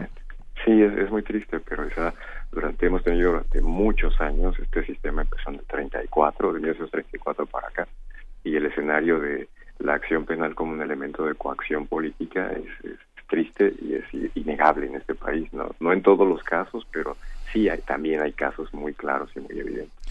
Un, minuto más para hablar con, contigo, Carlos Natarén. No, yo estoy a tus órdenes. Mil gracias. es que es muy interesante porque, a ver, tenemos eh, cárceles en este país que están llenas de gente que no ha sido sentenciada. Eh, eh, ¿Cómo lo ve el derecho procesal? Porque es, es una suerte de, de locura, ¿no? Sí, eso, es una vergüenza y es una de las ideas que queremos cambiar. El, la misma situación de la cárcel en sí no resuelve todos los problemas. La idea de la reforma es introducir elementos que permitan eh, eludir la cárcel como, la, como eh, fin necesario de todo proceso penal. Eh, introducir la reparación del daño y el interés de la víctima, del ciudadano víctima, como elemento principal del proceso también. O sea, eh, se trataría de, dejar eh, la cárcel y los procesos hasta el final, hasta la sentencia, para aquellos asuntos que donde hay un interés social, donde hay asuntos graves, donde realmente nos interesa que la discusión sea detallada y profunda. Y hay otros casos donde lo que se necesita es una solución del conflicto entre los particulares rápida, para que la gente pueda recuperar su vida, dejar atrás el conflicto, el problema que la llevó al tema penal y listo. La verdad es que no tendríamos que, pensar en el proceso penal como una herramienta de castigo, que es otra cosa que estamos acostumbrados. No, no, no, eh, uno de los fenómenos que se aprecian en los estados en que empezaron la reforma es que la gente no entendía la idea de por qué no está en la cárcel. Lo agarraron ayer, este, robando una cartera, por ejemplo. La idea del proceso penal como un elemento de sanción y no como una especie de investigación para decidir si una persona ha cometido un delito no no la tenemos. Estamos acostumbrados a, la prisión preventiva como soluciona eh, todos los males. sí como una especie de castigo adelantado como y si te acusan es por algo no entonces la, la mira yo creo que se resume en una pregunta que tendríamos que hacernos todos los ciudadanos. Qué es menos malo para la sociedad un proceso penal que deje culpables en la calle o inocentes en la cárcel. Si queremos un proceso penal que cuando se equivoque, porque los procesos penales están integrados, están hechos por humanos, se van a equivocar. Somos humanos, nos equivocamos siempre. ¿Qué error es menos malo para nosotros? Tener un culpable que se va o un inocente que era inocente y se queda en la cárcel. Porque si queremos un proceso que no deje salir a nadie, la reforma que estamos haciendo está equivocada. Te hubiéramos traído mejor un sistema autoritario, quizás el de Hitler de los 50, ese no dejaba salir a nadie, ¿no?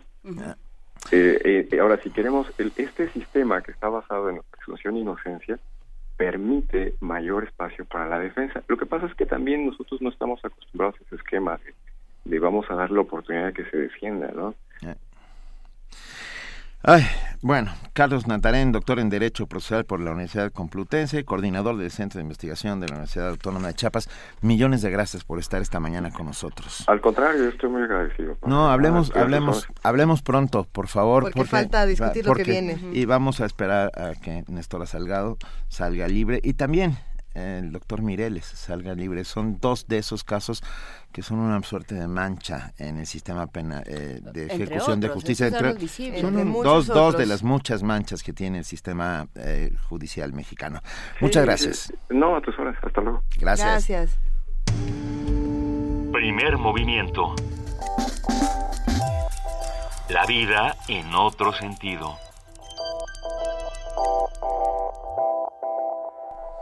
Son las 8 de la mañana con 34 minutos. Gracias a todos los que nos escriben, a los que se están sumando a esta comunidad. En unos momentos más vamos a ir a nuestra segunda nota nacional, donde vamos a hablar de la marcha desde la Universidad Veracruzana.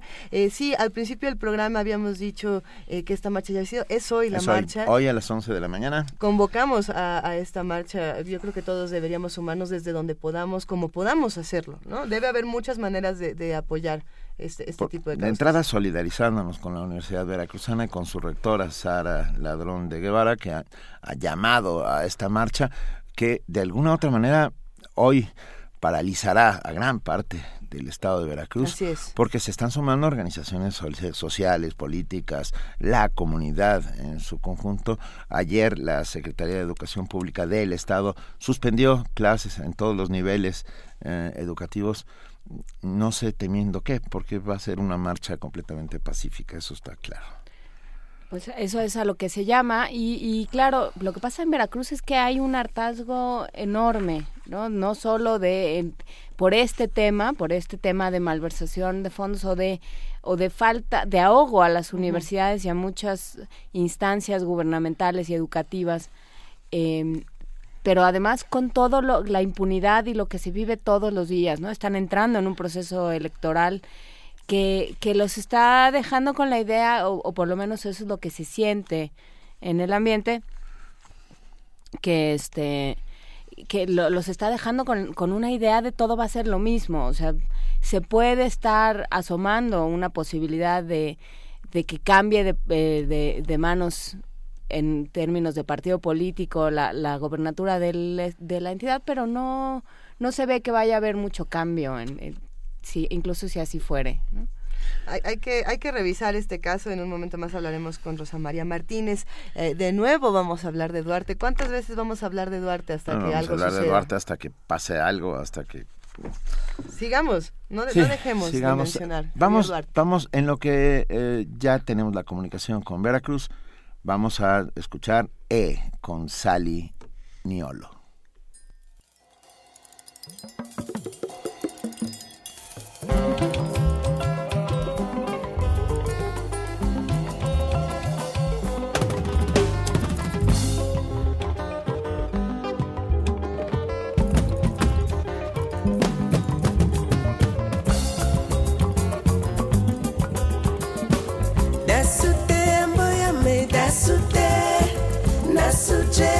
I'm suje e pame pamambo ya me pame pam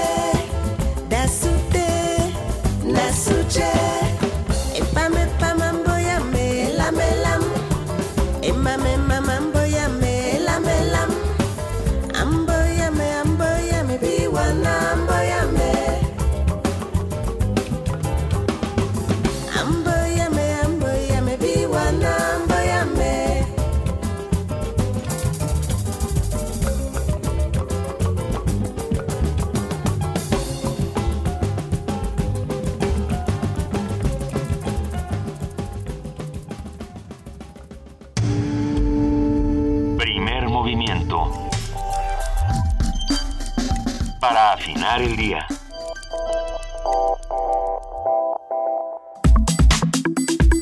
Nota Nacional. La Universidad Veracruzana convocó a los universitarios de esa casa de estudios, así como a otras instituciones de educación superior de la entidad, a realizar una marcha por la defensa de la Universidad Veracruzana y el derecho a la educación, que se llevará a cabo el día de hoy, 10 de marzo. Y sucederá en Jalapa, en la capital del estado de Veracruz. A principios de febrero, la rectora de la Universidad Veracruzana, Sara Ladrón de Guevara, informó que antepuso una denuncia contra el gobierno de Javier Duarte por no cubrir el pago de subsidios de 2.076 millones de pesos desde 2013. También se realizó una demanda de amparo contra la Ley de Egresos del Estado, que reduce 7% del presupuesto para la institución educativa respecto de 2015. Otras demandas de la Casa de Estudios incluyen el rechazo de la asignación del 5% del presupuesto total del Estado de Veracruz a la universidad. En su comunicado para convocar a la marcha, la Universidad Veracruzana hizo hincapié en que los participantes no porten máscaras o pasamontañas ni símbolos partidistas. Para comentarnos cuáles son los panoramas que se plantean para la comunidad de la universidad a partir de la marcha de hoy, hoy contamos con la participación de Daniela, de Daniela Jacome, periodista que está con nosotros desde Jalapa, Veracruz. Daniela, muy buenos días. Hola, buenos días, buenos días Benito, Luisa y Juana. Pues les saludo desde Veracruz y efectivamente pues acá todo está listo ya para que en cada uno de los cinco campus de la Universidad Veracruzana a lo largo y ancho del territorio se realicen las marchas y en la capital del estado es donde, en Jalapa es donde se prevé que se, se tenga la mayor concentración porque aquí la, la rectora Sara Ladrón de Guevara va a encabezar la marcha pues están convocados los casi 79 mil estudiantes que están matriculados en cada una de las 174 licenciaturas que tiene la universidad, más posgrados, talleres, grupos artísticos y todo el cuerpo docente que está integrado por académicos e investigadores. En fin, se prevén megaconcentraciones en los cinco campus que es eh, con Coatzacoalcos, Minatitlán, en Veracruz, Boca del Río, en Jorizaba, Córdoba, en Jalapa, en la zona norte que también es Poza Rica y Tuxpan y esta es la tercera marcha ya. Ya marchan los, ya marcharon los académicos marcharon los estudiantes. Ahora en esta marcha se prevé pues que marchen todos o al menos eso es lo que convocó la rectora y los consejeros universitarios. En cada vicerrectoría pues hay instrucciones precisas y cada director de la de cada facultad tiene órdenes de suspender clases y coordinar su contingente pues qué demandan los universitarios son tres cosas fundamentales. Una que el gobierno del estado pues pague la deuda que ostenta con la máxima casa de estudios que son por más de dos mil millones de pesos. Y dos que siga siendo patrón solidario del IPE también se hablaba del subsidio al 3% que había anunciado el gobernador. Bueno los universitarios ahora piden que se suba al 5% para la autonomía presupuestal de la universidad. Hay que recordar que pues al principios del mes de febrero la rectora denunció formalmente al gobierno del estado por la deuda de más de los dos mil millones de pesos del subsidio estatal ordinario que se viene atrasando desde el 2013 hasta la fecha. Ella llegó en el 2013 y pues dijo que que bueno, puso dos denuncias, ¿no? Una ante la Fiscalía especializada en delitos de corrupción por funcionarios públicos, esta por 1.625 millones de pesos. La segunda fue interpuesta ante la PGR por 451 millones de pesos. También la rectora ha promovido un juicio de amparo directo contra la ley de egresos del Estado, eh, bueno, contra la disminución que se ha hecho el Ejecutivo de casi un 7% en el presupuesto que le asigna cada año. Pues esto ha desencadenado un enfrentamiento mediático donde a través de cartas la rectora y el gobernador se han desmentido mutuamente. Pues hay que recordar que el gobernador tiene la manía y el afán de desmentir las cosas por Twitter o por simplemente por comunicados.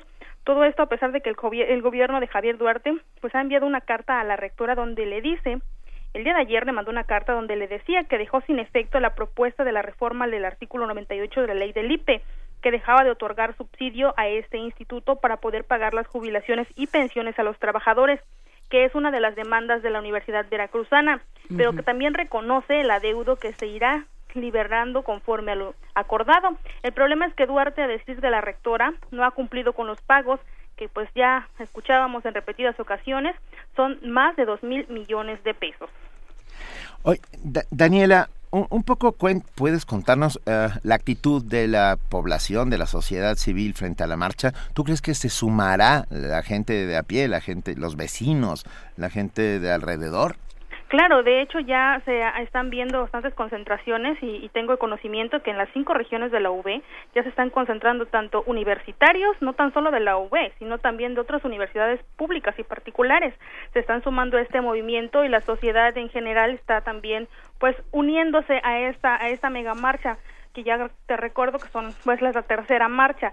Bueno, lo que pasa es que la ciudadanía, la verdad es que ya está bastante cansada y pues están ahora sí que dándole el apoyo a la universidad, pues es la, es la máxima casa de estudios de aquí del estado, la universidad más importante y también a nivel mm, de república, pues ocupamos el cuarto quinto lugar a nivel a nivel cultural y también en investigaciones científicas, entonces creo que tiene bastante impacto esta marcha y la sociedad pues está uniendo y se está uniendo bastante, van a apoyar y pues esperemos que todo pase en orden y que todo concluya en completa calma y como debe de ser la marcha en apoyo a la UB y a la solidaridad con pues con la rectora y con, lo- con los universitarios. Daniela, están en medio de un proceso electoral, un proceso electoral que además ha estado muy eh, pues muy acontecido, muy meneado, sí, Benito hacía el, El el gesto. gesto. como de, de vaivén, sí, ha sido muy movido en términos de, de lo que ha sucedido con el gobernador Duarte, lo que lo, las respuestas que ha tenido desde el PRI del centro, eh, las, los posicionamientos de, de Yunes por parte del PAN. ¿Qué- ¿Cómo se, ¿Cómo se ve esto? ¿Cómo se ve la marcha desde este proceso electoral? ¿Hay alguna relación? Eh, ¿Hay eh, peligro de, de politizar? ¿Qué sucede? Bueno, hay que recordar y les comento que cuando se lanzó la, la- el anuncio de parte de la rectora para la marcha, convocaba a los catedráticos, a la sociedad en general y a los universitarios principalmente, pues a que les apoyaran en esta marcha. Ahí ella dejaba en claro en un mensaje en redes sociales y eh, también mediante el comunicado, dejaba en claro que no quería la, pres- la presencia, que respetaba la el, el apoyo solidario de los candidatos, a, precandidatos todavía, ¿no? A la gobernatura y igual a las diputaciones federales. Sin embargo, les pedía de manera respetuosa que pues no no asistieran a la marcha, que no trata, no politizaran el evento. Hay muchos dimes y diretes pero pues nada oficial obviamente hay personas quienes mani- bueno, actores políticos que manifiestan que esto pues está politizando este evento de la UV de la marcha se está politizando de parte de la rectora y algunos hasta comentan que incluso buscaría una candidatura a raíz de esto. Pues sin embargo pues también eh, la marcha ya hay que hay que recordar que todas las marchas que se han venido realizando no estas sino las anteriores también han sido multitudinarias. Sin embargo esta se prevé que sea la mayor la de mayor concentración. Las anteriores han sido convocadas netamente por alumnos, por alumnos que ellos mismos se han organizado y han salido a marchar en defensa de la universidad. Esta es la primera marcha que la rectora está convocando directamente. Entonces, pues ahí está todos los panoramas desde muchos puntos de vista. Así que habrá que esperar a ver qué, qué resulta de esta marcha, si en realidad tiene algún fin político para la rectora o simplemente es el apoyo a la universidad y pues defender lo que es la máxima casa de estudios. Nosotros desde aquí, por lo pronto, nos solidarizamos con la Universidad Veracruzana y, y, y, por supuesto, con su rectora, Sara Ladrón de Guevara, y esperamos. eh, es importante el llamado que se hizo ayer para que eh, no, no se permitan provocaciones dentro de la marcha. Eh, Daniela Jacome, eh, ¿sabes algo al respecto? Claro, bueno, habían, este, convocaron en la convocatoria que estuvo circulando tanto en redes sociales como en mensajes de WhatsApp, en el comunicado que eh, emitió la máxima casa de estudios, ahí venían muy claros los lineamientos, ¿no? Algunos que no tenían que, los principales, que no había que portar armas puntocortantes, los contingentes deberían estar divididos en cada área, en cada Escuela. este, en cada facultad Ah. Y los directores y consejero alumno pues encabezando las marchas. Asimismo ellos tendrían que estar pendientes de que no hubiera personas encapuchadas, evitar el ingreso de personas desconocidas, o sea, para esto precisamente para evitar cualquier tipo de pues de situaciones que terminen en, en situaciones lamentables, ¿no? Sí. Así bueno, es. pues esperemos que todo salga bien, ah, que se oiga muy fuerte la voz de la Universidad Veracruzana exigiendo sus derechos y desde aquí, insisto, nos solidarizamos. Ya también Patricio, Patricio Monero, nuestro amigo Patricio Monero dice, yo voy a ir a la marcha de la UB y muchos amigos también se unirán. Educación contra corrupción, yo creo que ese es, ese es un grito importante, educación contra corrupción. Daniela Jacome, muchísimas gracias por este reporte. Estaremos muy pendientes de lo que pase con la marcha en la Universidad Veracruzana y mañana mismo daremos el, reporte de lo allí acontecido. Esperemos que sea realmente multitudinaria y que eh, la voz de todos los estudiantes y del pueblo de Veracruz se escuche incluso fuera de sus fronteras. Claro que sí, pues que tenga muy buen día. Yo acá estaré pendiente de lo que suceda en la marcha del día de hoy y si gustan mañana les podremos estar comentando lo que sucedió y por todos los pormenores de esta marcha multitudinaria. Platiquémoslo mañana, Daniela. Muchísimas gracias. Que tengan buen día. Gracias, hasta luego. Hasta luego. Primer movimiento.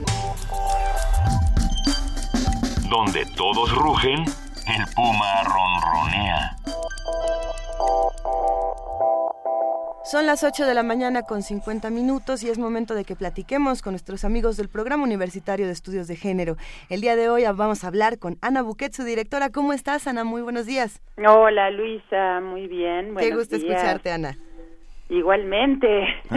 Cuéntanos cómo, cómo va todo con lo que está haciendo el PUEG en este momento y con esta exposición mesa, bueno, una exposición y mesa vocabularios contra el acoso, algo importante. Importante. sí. Pero Luisa, Benito y Juan Inés, si me permiten, los estaba escuchando. Sí.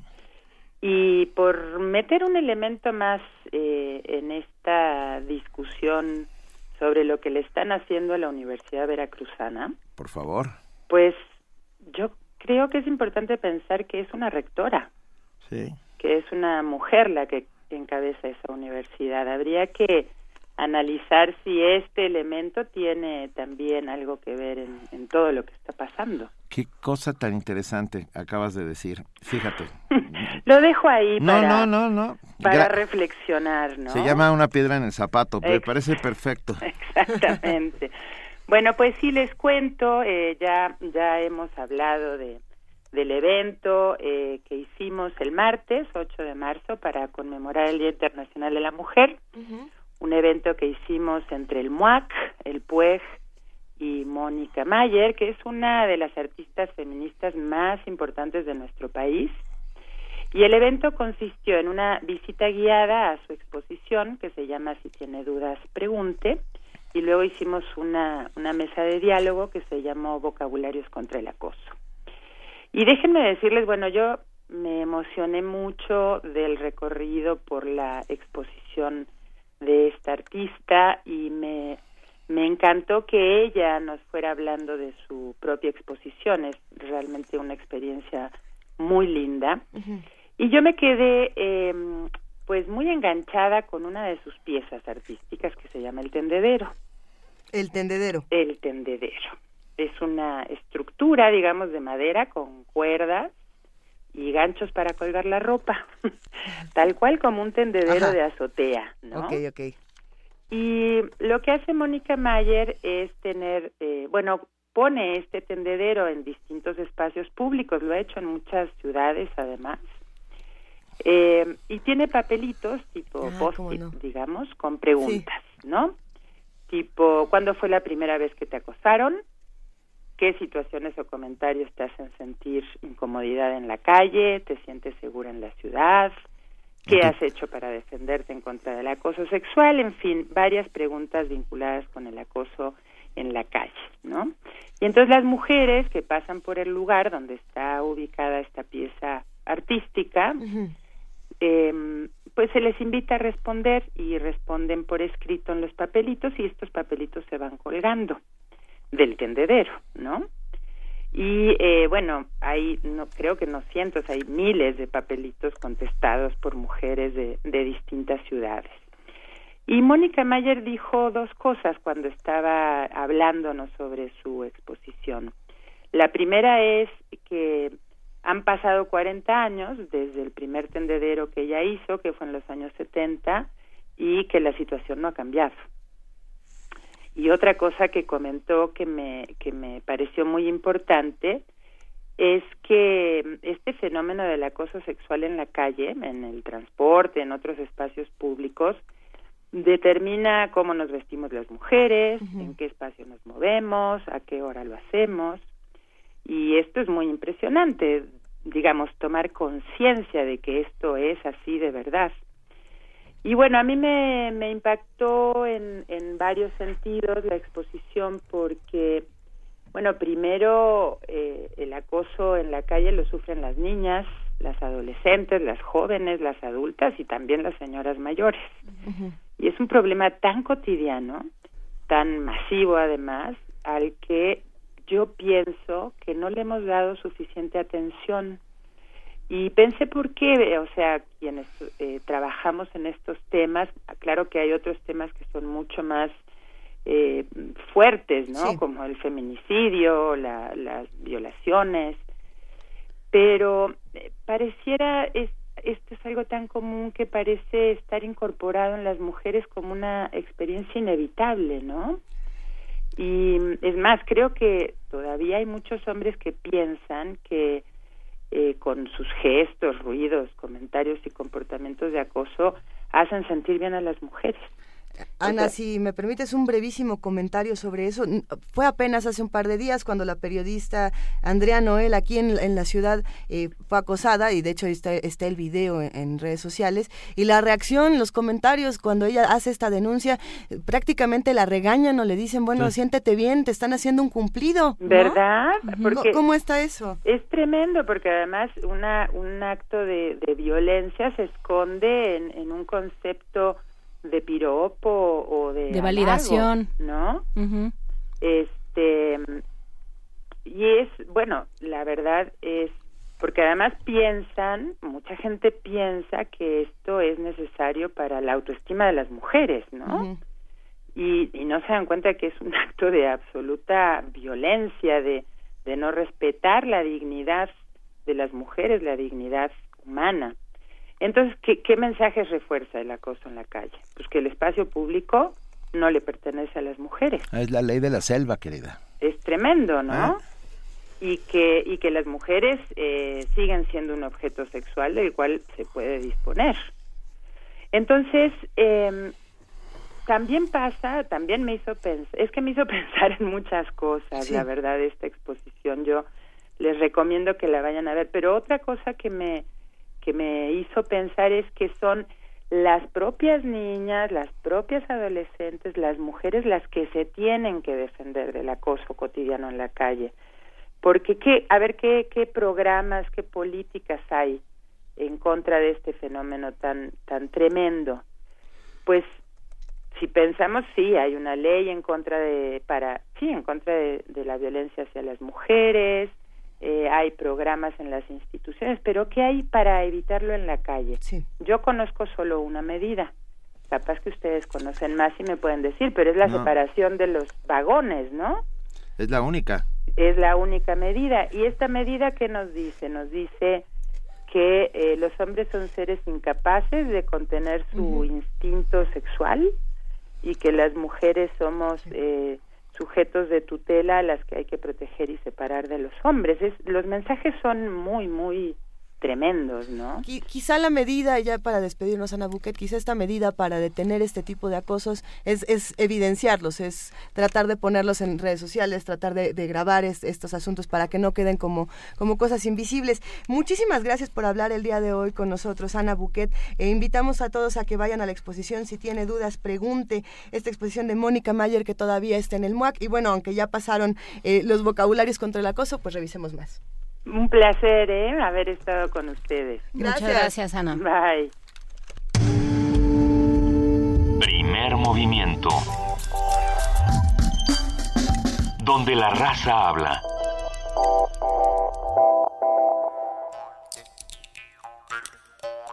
El jazz es la música más impúdica y a la vez más hermética. Cuanto más se le ama, menos se deja de poseer. Arnaud y Chesnel.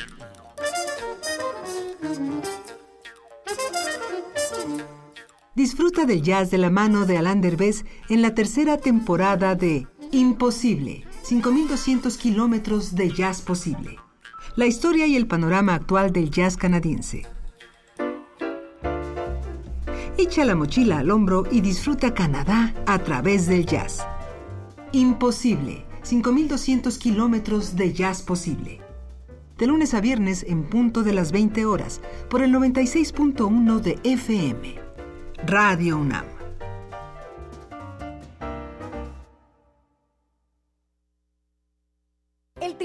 Electoral del Distrito Federal te garantiza, entre otros derechos, Votar y ser votado. Asociarme libre e individualmente. Ejercer mi participación como ciudadano. Para ello, el TEDF resuelve las controversias que plantean ciudadanos, candidatos independientes, partidos y asociaciones políticas, entre otros. Como ves, es una función que el TEDF realiza de manera permanente y para todos. Tribunal Electoral del Distrito Federal por la defensa de tus derechos político-electorales. Redes sociales, blogs, Spotify, YouTube. Ay, vaya que hay muchas opciones, pero ¿cuál me conviene? ¿Cuál se adapta mejor a mi trabajo artístico? Tiene que ser directo y que lo conozcan más personas. Radio UNAM te invita al taller Gestión de Proyectos Culturales, el cual será impartido por la consultora en comunicación Carolina Montiel Navarro. Los cursos tendrán lugar en la sala Julián Carrillo los lunes y miércoles de abril a mayo.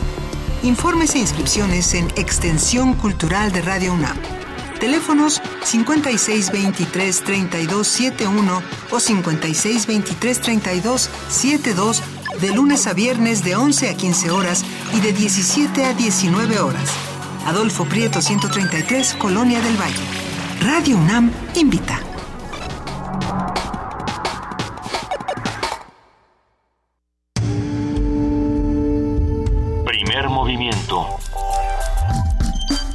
Información azul y oro.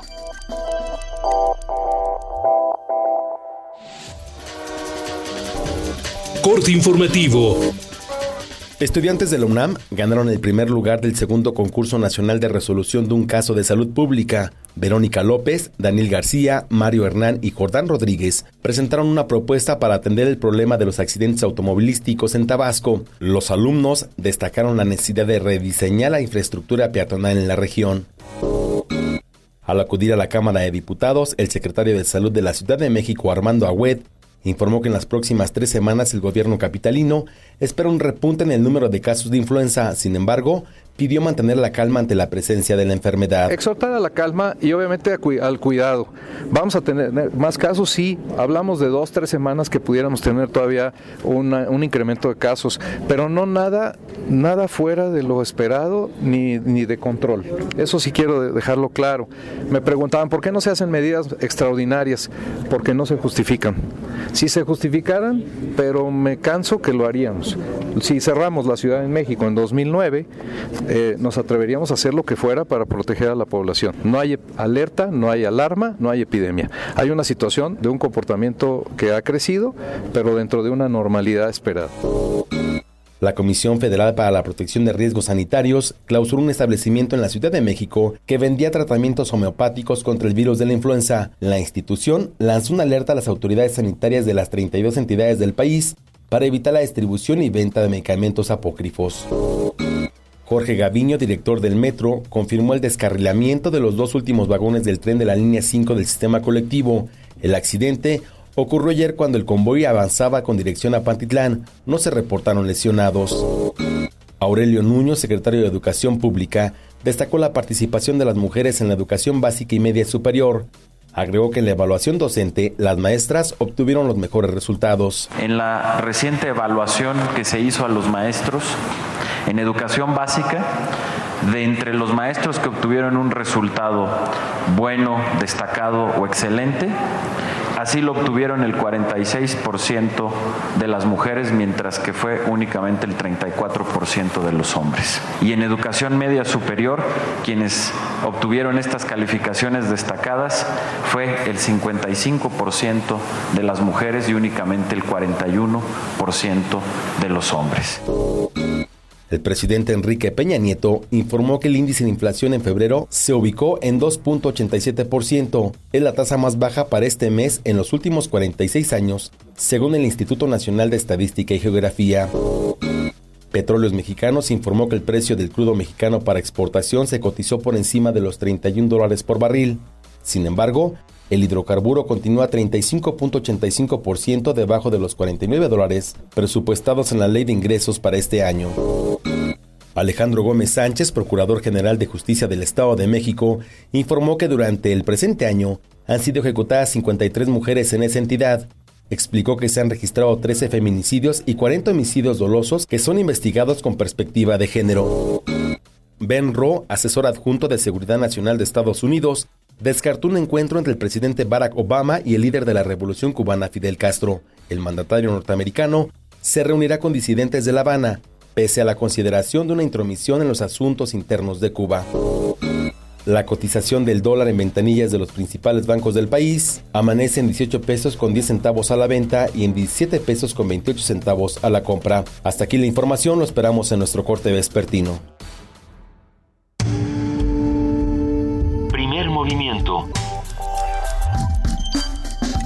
Donde todos rugen, el puma ronronea.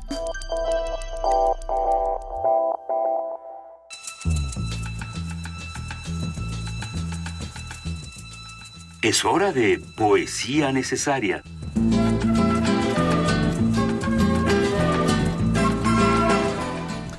Nueve de la mañana con seis minutos de este jueves 10 de marzo. Toca poesía necesaria a mi compañera y amiga Luisa Iglesias, que tiene un gran poema. Encontramos, bueno, nos pusimos a buscar eh, poesía de mujeres, poesía también que hablará sobre el viento y en todas estas búsquedas eh, de pronto una cosa nos llevó a la otra y nos fuimos hasta la dictadura en Rumania, eh, nos fuimos a los años 80, pocos años antes de la Revolución Rumana de 1989, cuando esta poeta de una voz impresionante llamada Ana Blandiana, este nombre en realidad es un seudónimo, ella se llama Otilia Valeria Coman, muchos la conocerán por, estos poemas que de pronto utilizaban eh, palabras aisladas para describir todo el contexto de lo que estaba ocurriendo durante la dictadura rumana a través de cosas, a través de, de momentos. Pero bueno, la carga emocional que ella tiene es, es fenomenal. Poco antes de la revolución rumana, esta poeta que fue censurada en distintos medios de comunicación y que, y que muchos años después ha sido reconocida, eh, publica un poema llamado Yo creo. Yo creo que somos un pueblo de plantas. De otra manera, ¿de dónde sacamos calma con que esperamos ser deshojados? ¿De dónde el valor para empezar a deslizarnos en un tobogán de sueños tan cerca de la muerte, con la certeza de que podremos nacer de nuevo? Yo creo que somos un pueblo de plantas. ¿Quién ha visto a un árbol revelándose? Primer movimiento. Escucha la vida con otro sentido.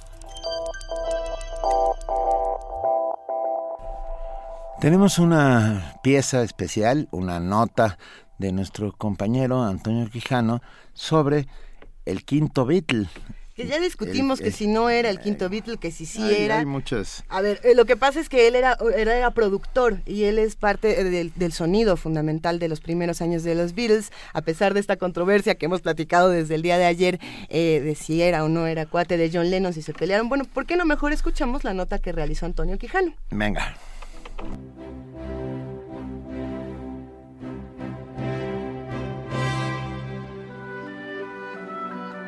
No hay quinto malo y en el caso del cuarteto de Liverpool, George Martin no fue la excepción. Además de compartir con ellos un origen modesto, el llamado quinto Beatle fue esencial para comprender el humor y la alegría de John Lennon, Paul McCartney, George Harrison y Ringo Starr.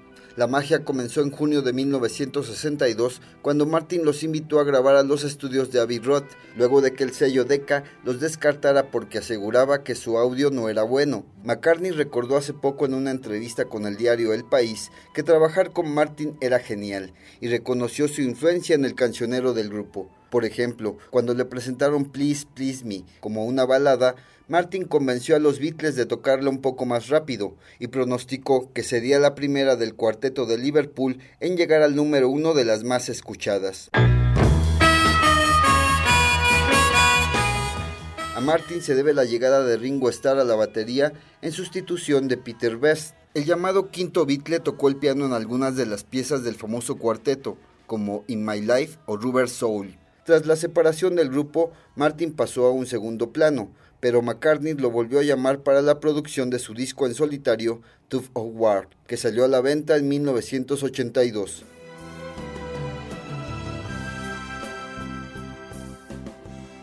productor de varios grupos y artistas como Elton John, Kenny Rogers, Jeff Beck, John Williams y Ultravox, entre otros, Martin dejó de existir este miércoles a los 90 años de edad.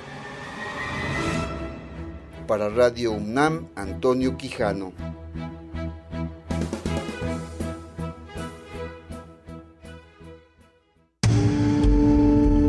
Primer movimiento. Donde la raza habla.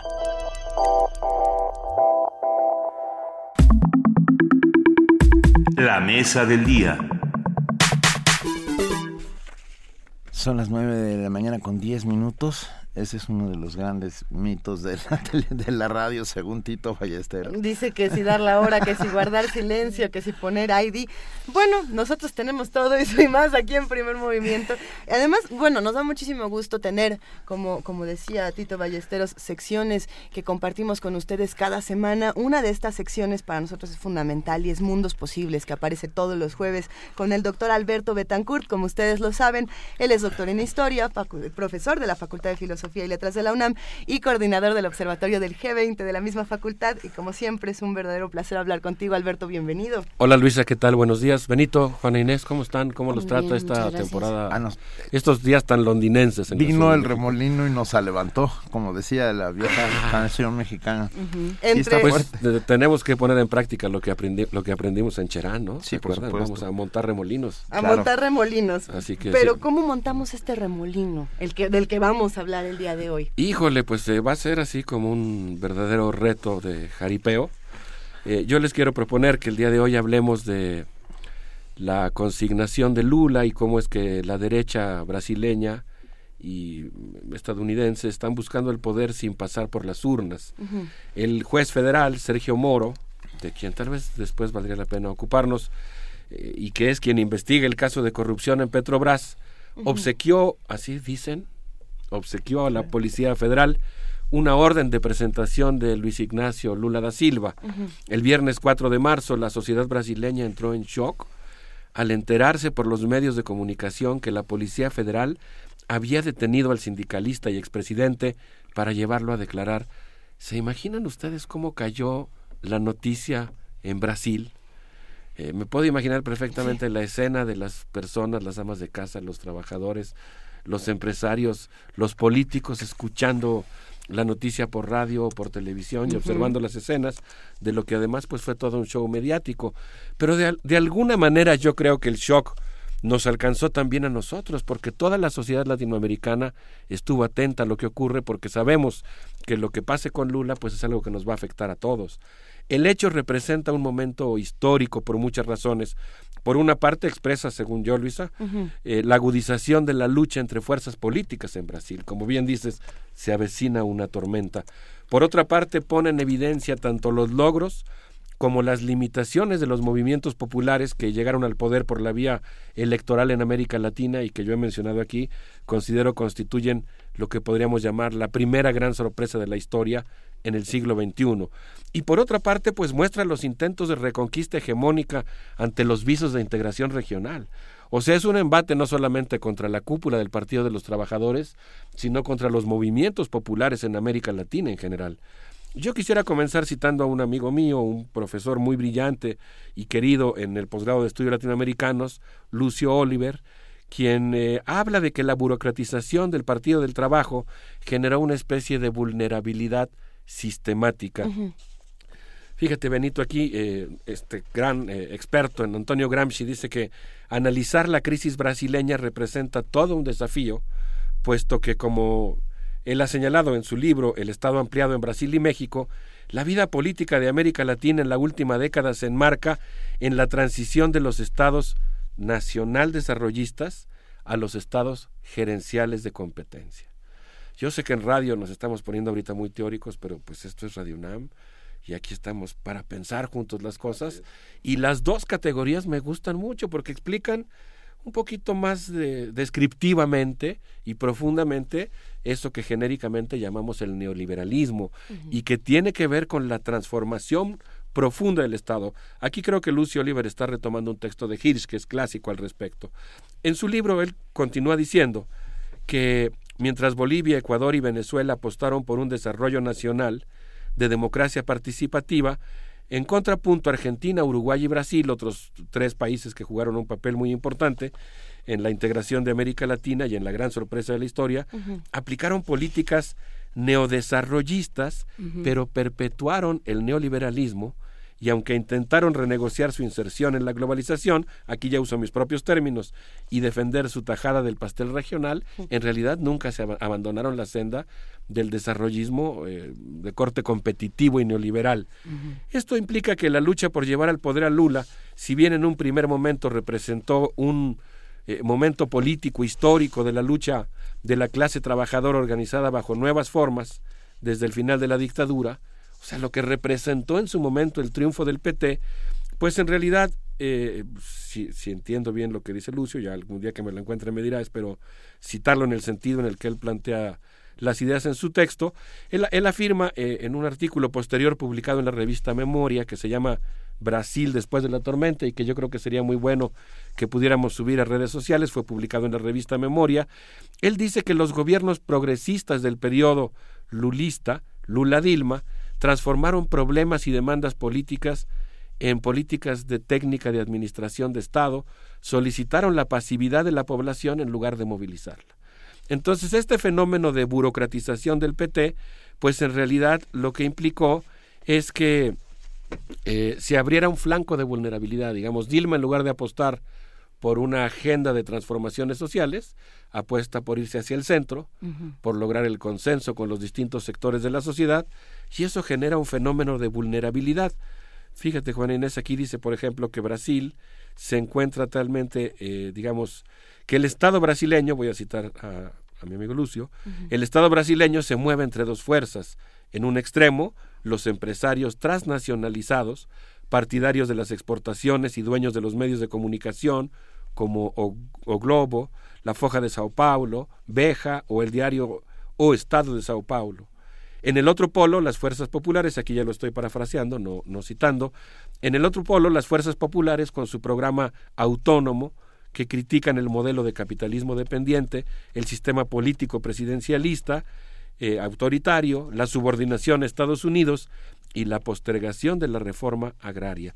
De tal suerte que la burocratización del PT, Luisa, uh -huh. su empeño en aplicar políticas neoliberales y su consecuente alejamiento de las masas generó una vulnerabilidad política crónica del gobierno de Dilma que abrió un flanco a los intentos de golpe de Estado versión siglo XXI, es decir, tomar el poder mediante la defenestración judicial. Eh, bueno, pues se pueden ustedes imaginar que estamos ante un hecho que es eh, muy importante, que evidentemente tiene una carga política, pero que más allá de eso que es evidente, pues implica un seguimiento muy puntual. Yo creo que sí, y yo creo que es un es un tema complicadísimo en el sentido de hasta qué punto eh, desmiente, digamos, este momento y esta y, y estos problemas jurídicos, hasta qué punto eh, le quitan legitimidad o le quitan validez a todo un sistema de gobierno y a toda una serie de apuestas uh -huh. eh, sociales ¿no? y económicas, ¿no? O sea, hasta hasta qué punto se, se pierde legitimidad todo el régimen y hasta qué punto eso es un discurso fácil y es una forma sencilla de acabar con, con este impulso que tenía Brasil. Claro.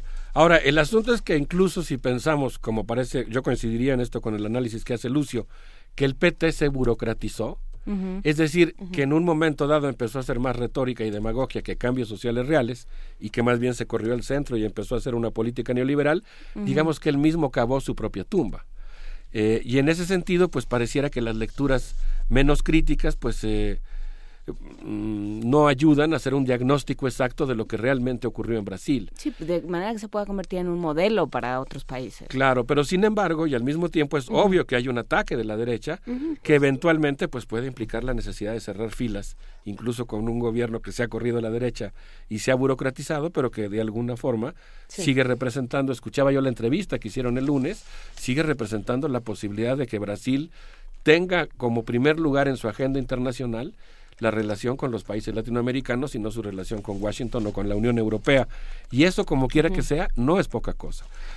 yo, yo, sé que vamos ahora a escuchar música, querido Alberto Betancourt, pero también me gustaría preguntar por este esto que mencionabas al principio del show mediático y cómo eh, los medios han formado una parte fundamental de todo este conflicto y preguntarnos desde cuándo comenzó a hacer el show mediático, porque podemos pensar que es ahora, pero viene de muchos años atrás. En un momento más voy a citar a un dirigente del movimiento de los Sin Tierra que dice que en realidad pues está, bueno, perdón, es Leonardo Bob, no, el dirigente de los Sin Tierra de quien vamos a hablar.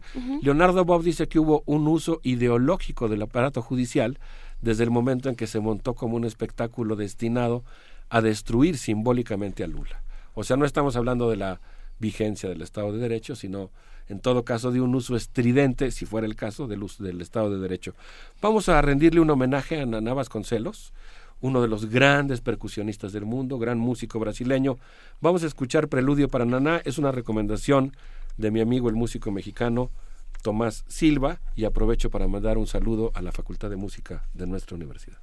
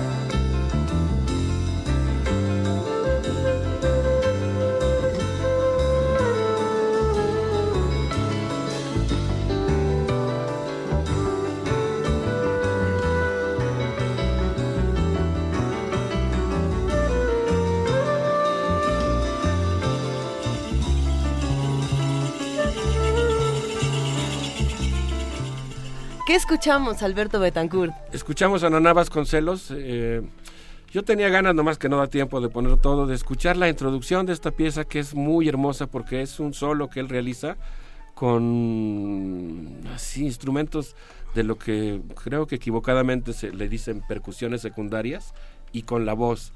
Y se escucha precioso, pero escuchamos este fragmento de, de muy buena música brasileña y pues es nuestro homenaje a Naná Vasconcelos que es uno de los grandes músicos brasileños desaparecido el día de ayer. La versión completa ya está en redes sociales para todos los que quieran escucharla y, bueno, pues ah, nosotros pues a, ver si, tenemos. a ver si le quieren echar un ojito al video y escuchar ese, ese inicio fenomenal.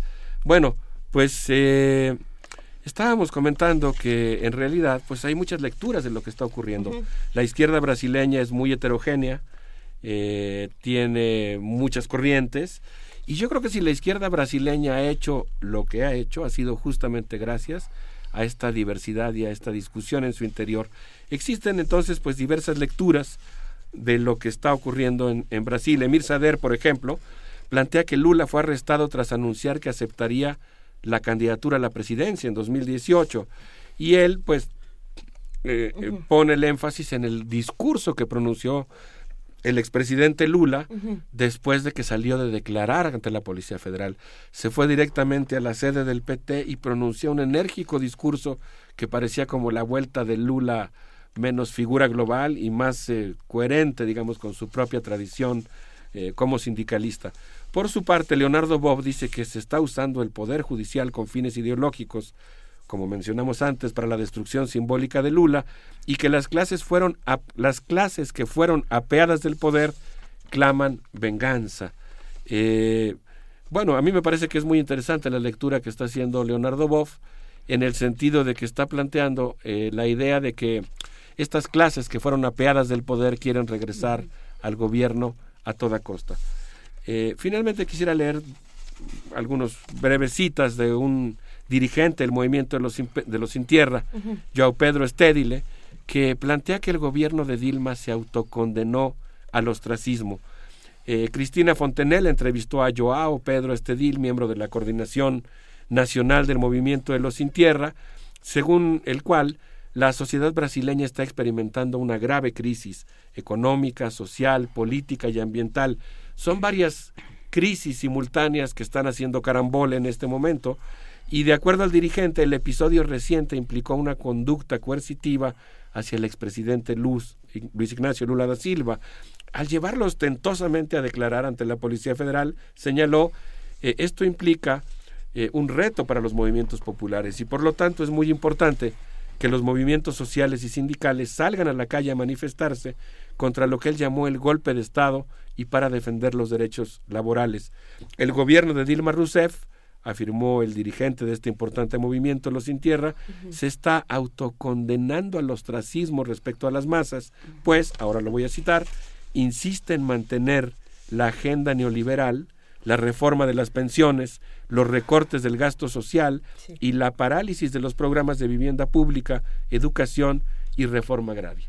Así que pues imagínense ustedes lo que está planteando este dirigente es que es muy importante que pues haya una respuesta popular que obligue al gobierno de Dilma a poner en marcha una gran reforma política en Brasil. Eh, de hecho, el 3 de febrero de 2016, el movimiento de los Sin Tierra convocó a una gran reunión y según la página oficial del movimiento de los trabajadores rurales sin tierra, se efectuó una reunión que consideró que la crisis mundial iniciada en 2008 y la corrida a la derecha del segundo gobierno de Dilma han agudizado los problemas económicos y sociales en Brasil y que es necesario pues eh, eh, frenar esta situación debido a que el gobierno de Dilma, fíjense ustedes qué lectura tan crítica, es que aquí es donde yo digo que los personajes y el balance eh, de los personajes históricos, los políticos, los dirigentes políticos y, e incluso los gobiernos, pues tenemos que caracterizarlos con una paleta de muchos colores. A veces resaltamos solamente el aspecto positivo de Dilma, que sin duda lo tiene, que tiene que ver con la integración latinoamericana algo que es un tema fundamental para nuestro continente y todo un ejemplo, sobre todo en la condición en la que estamos en México de casi absoluta subordinación ideológica de la clase política respecto a las potencias hegemónicas.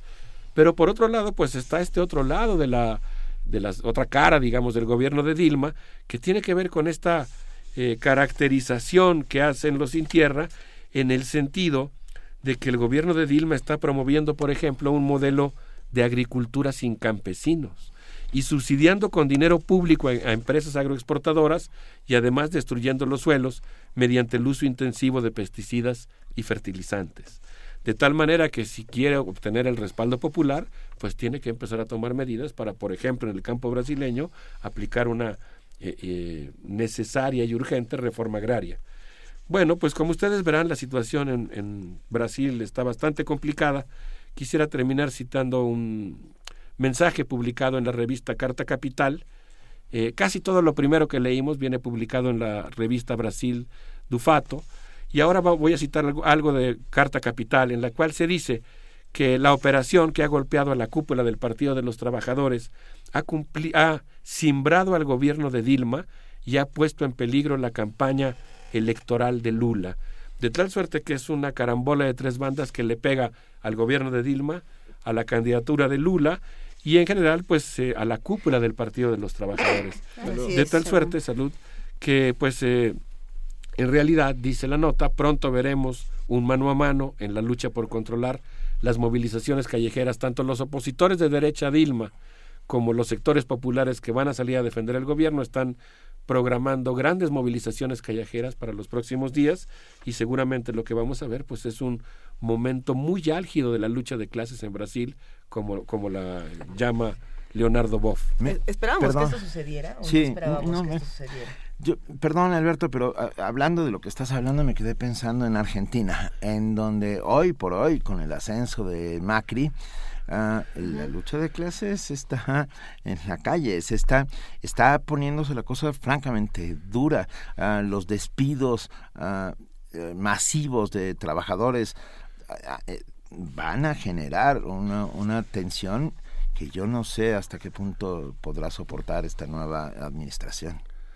Qué, qué bueno que propones ese tema. Yo creo que podríamos dedicar nuestro próximo jueves a hablar justamente de Argentina, Va, va. que es eh, además un tema ta- tanto como en el caso brasileño, entrañable y cercano para nosotros, porque México y nuestra universidad en particular, pues se han beneficiado con el- la, la llegada masiva de grandes intelectuales, tanto de Brasil como de Argentina, que han vivido en nuestro país.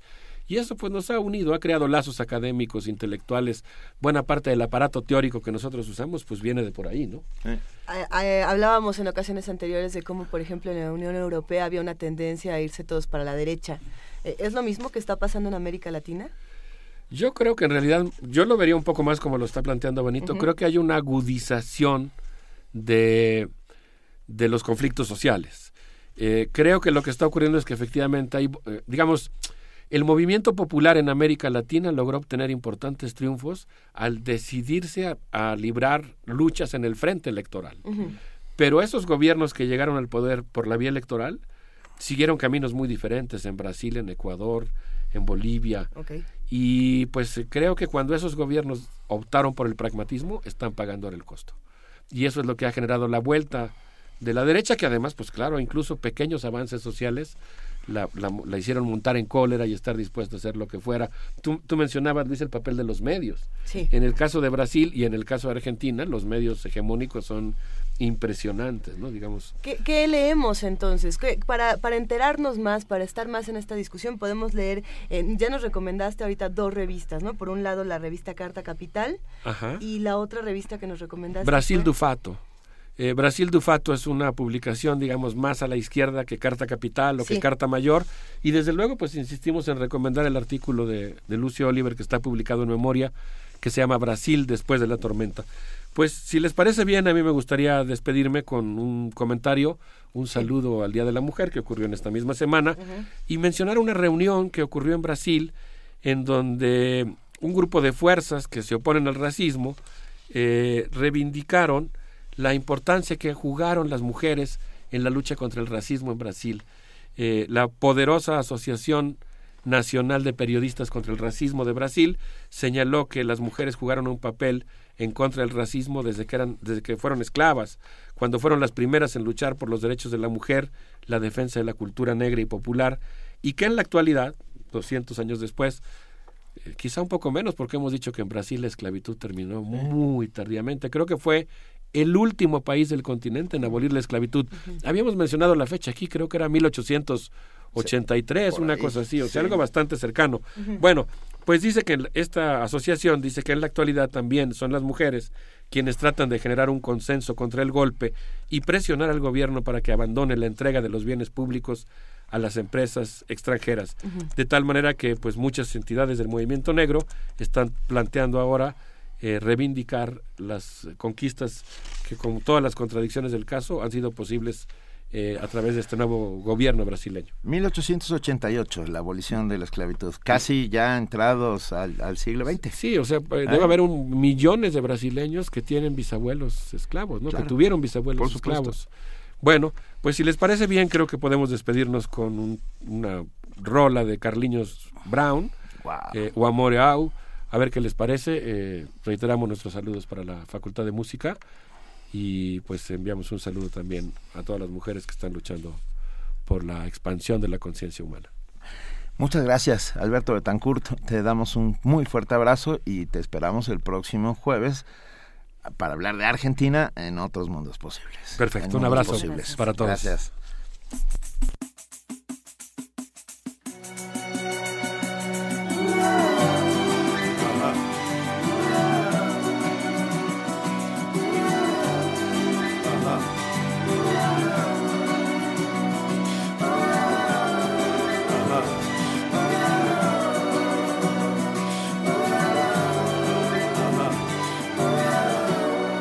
Uma saudade de nós bateu e o colchão desabou.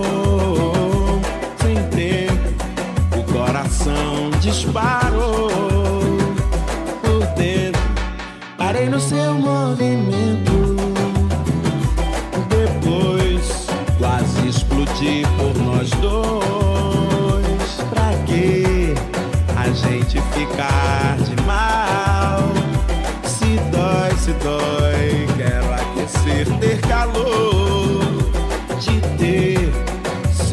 Águas que desagou.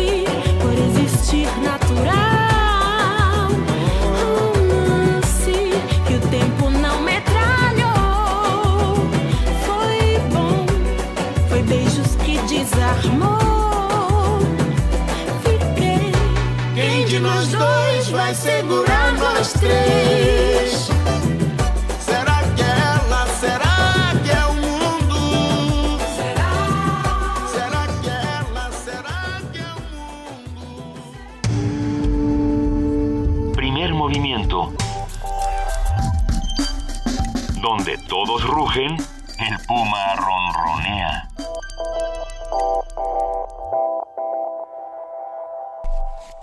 Son las 9 de la mañana con 37 minutos. Regalamos rápidamente unos boletos. Nos quedan unos nos boletos quedan unos todavía. boletos buenísimos. Que son, Lu. A ver, es que, es que tenemos... Va, tenemos 10 pases dobles para la función del próximo domingo 13 de marzo en la sala Miguel Covarrubias del Centro Cultural Universitario para ver al taller coreográfico de la UNAM, ni más ni menos. Cinco pases por Facebook, por favor, poniendo su nombre completo. Vania Noche me mira con cara de si no ponen su nombre completo, será, será que ni lo intenten. Pero Y- vale, vale mucho la pena porque el taller coreográfico está haciéndole un homenaje precisamente a la maestra Gloria Contreras. Entonces hay que estar por allá.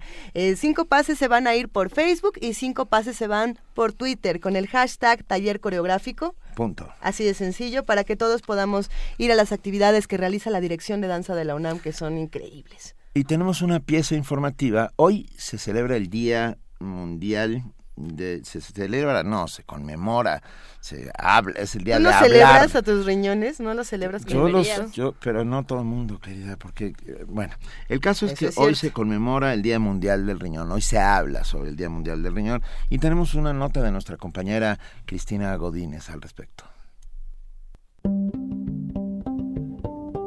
Hay un órgano en nuestro cuerpo que nos facilita la vida, nos ayuda a quedarnos con lo bueno y lo malo lo desecha. Está al nivel del corazón y los pulmones. Con ustedes, el riñón. La naturaleza nos dotó con dos, pero no hay que confiarnos. Hay que cuidarlos de sus peores enemigos, el sodio, la diabetes, la hipertensión arterial, el estrés y la mala alimentación. El 10% de la población mundial padece de males renales. 40.000 mexicanos son diagnosticados al año con insuficiencia renal crónica. De esto nos habla Juan Pablo García Costa, investigador de la Facultad de Estudios Superiores Iztacala. Estos pacientes demandan una atención especializada, unos tratamientos de larga duración y de alto costo. Esa es la razón por la cual representa pues, un problema importante de salud pública. Solamente 10% de los pacientes que tienen una enfermedad renal tienen un acceso pleno a esta atención. Además de ser silencioso, el riñón tiene buena memoria, porque puede ser perjudicado por los genes que heredamos si no es hasta cuando ya se ha perdido aproximadamente un 70% de la capacidad de trabajo del riñón que empiezan a generarse síntomas. Cuando el riñón empieza a dar problemas, hay dos opciones. Una, los tratamientos largos y caros. Para la otra, hay que anotarse en una larga lista. Es el nefrólogo Daniel Román Márquez de la Fundación Mexicana del Riñón. El trasplante renal, dependiendo de las características del paciente, es para una terapia de reemplazo hemodiálisis peritoneal, pero el tratamiento mejor es el trasplante de riñón que nuestro país está muy accesible, ya no es necesario que sean en grandes hospitales y ni tampoco en el Distrito Federal, se realiza en provincia y es muy accesible. Lo que se necesita es que tengamos un donador. Por cierto, cuide sus riñones y festéjelos con varios vasos de agua cada jueves segundo de marzo, fecha en la que se conmemora el Día Mundial del Riñón. Para Radio UNAM, Cristina Godínez.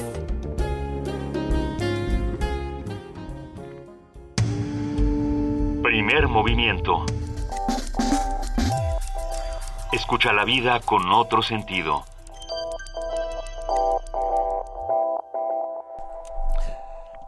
ya son las 9 de la mañana con 41 minutos, perdón. Eh, y tenemos ya en la línea al doctor Luis de la Barreda Solórzano, director del Programa Universitario de Derechos Humanos. Muy buenos días, Luis, bienvenido como siempre. Buenos días, mucho gusto en saludarlos. Buenos días, auditorio de Radio UNAM. El panorama presentado por la Comisión Interamericana de Derechos Humanos acerca de la situación en nuestro país es desolador. El gobierno mexicano se apresuró a responder que el informe, por incurrir en generalizaciones y falta de matices, no corresponde a la realidad. Pero lo cierto es que, más allá de las puntualizaciones que habría que hacer, el documento señala una serie de fenómenos innegables cuya persistencia debilita el Estado de Derecho y menoscaba la calidad de vida de los habitantes. El extenso reporte 241 páginas a renglón cerrado, pone énfasis en las desapariciones forzadas, las ejecuciones extrajudiciales, la tortura, la inseguridad ciudadana, la vulnerabilidad de periodistas y defensores de derechos humanos, las dificultades del acceso a la justicia y los niveles críticos de impunidad. No falta alguna afirmación sin sustento. La Comisión asevera en relación con la desaparición de los estudiantes de la normal rural de Ayotzinapa que el caso es una muestra de las graves deficiencias que sufren las investigaciones sobre estos hechos y la impunidad estructural y casi absoluta en que suelen quedar estos graves crímenes, soslayando que, a pesar de las deficiencias que puedan encontrarse en la indagatoria, más de 100 personas están siendo procesadas como presuntos responsables de esos hechos si la Comisión Interamericana considera que son chivos expiatorios, estaría moralmente obligada a exigir que se les ponga en libertad inmediata. La Comisión Interamericana de Derechos Humanos advierte que la crisis de violencia y de seguridad se inició en 2006 con la llamada guerra contra el narcotráfico, que ha ocasionado la pérdida de más de 100.000 personas y miles de desapariciones y de desplazamientos en el territorio nacional. En consecuencia, exhorta al gobierno mexicano a reorientar el abordaje del tema de drogas de un enfoque de militarización y combate frontal usando la fuerza pública a uno con perspectiva integral de derechos humanos y salud pública sobre las adicciones y el consumo sin fines de distribución. En ningún momento, sin embargo, se pronuncia por la despenalización que vendría a constituir la verdadera reorientación en el abordaje del tema de las drogas. La Comisión Interamericana, si bien recomienda fortalecer la capacidad de la policía y de las procuradurías, omite el diagnóstico del problema que está en el origen de la situación que denuncia, la debilidad institucional, los vacíos de autoridad en numerosas regiones de la República Mexicana. Esa debilidad y esos vacíos ocasionan que grupos criminales, con frecuencia en colusión con autoridades, impongan su ley bárbara y queden impunes, que desaparezcan miles de personas, que se entierren cientos de cadáveres en fosas clandestinas, que segmentos de la población tengan que sufrir cotidianamente extorsiones y secuestros, que las víctimas no sientan incentivos para denunciar y que la tasa de homicidios dolosos, aun cuando ha descendido, siga en niveles desmesuradamente altos. Lo que ha erosionado nuestro Estado de Derecho y la convivencia civilizada es la impunidad. La impunidad alienta a los potenciales delincuentes a llevar a cabo sus propósitos delictivos y genera en la población la sensación de indefensión absoluta. No es solo que la criminalidad lastime o destruya vidas, sino que la falta de investigaciones rigurosas parece indicar que, independientemente de leyes y organismos públicos para atenderlas, las víctimas en realidad no importan al aparato estatal. Esa impunidad viola constantemente un derecho humano básico, el derecho a una procuración de justicia pronta y eficaz, el derecho de las víctimas y del conjunto de la sociedad a que los presuntos delincuentes sean debidamente juzgados en un plazo razonable, sobre todo tratándose de los delitos más perniciosos.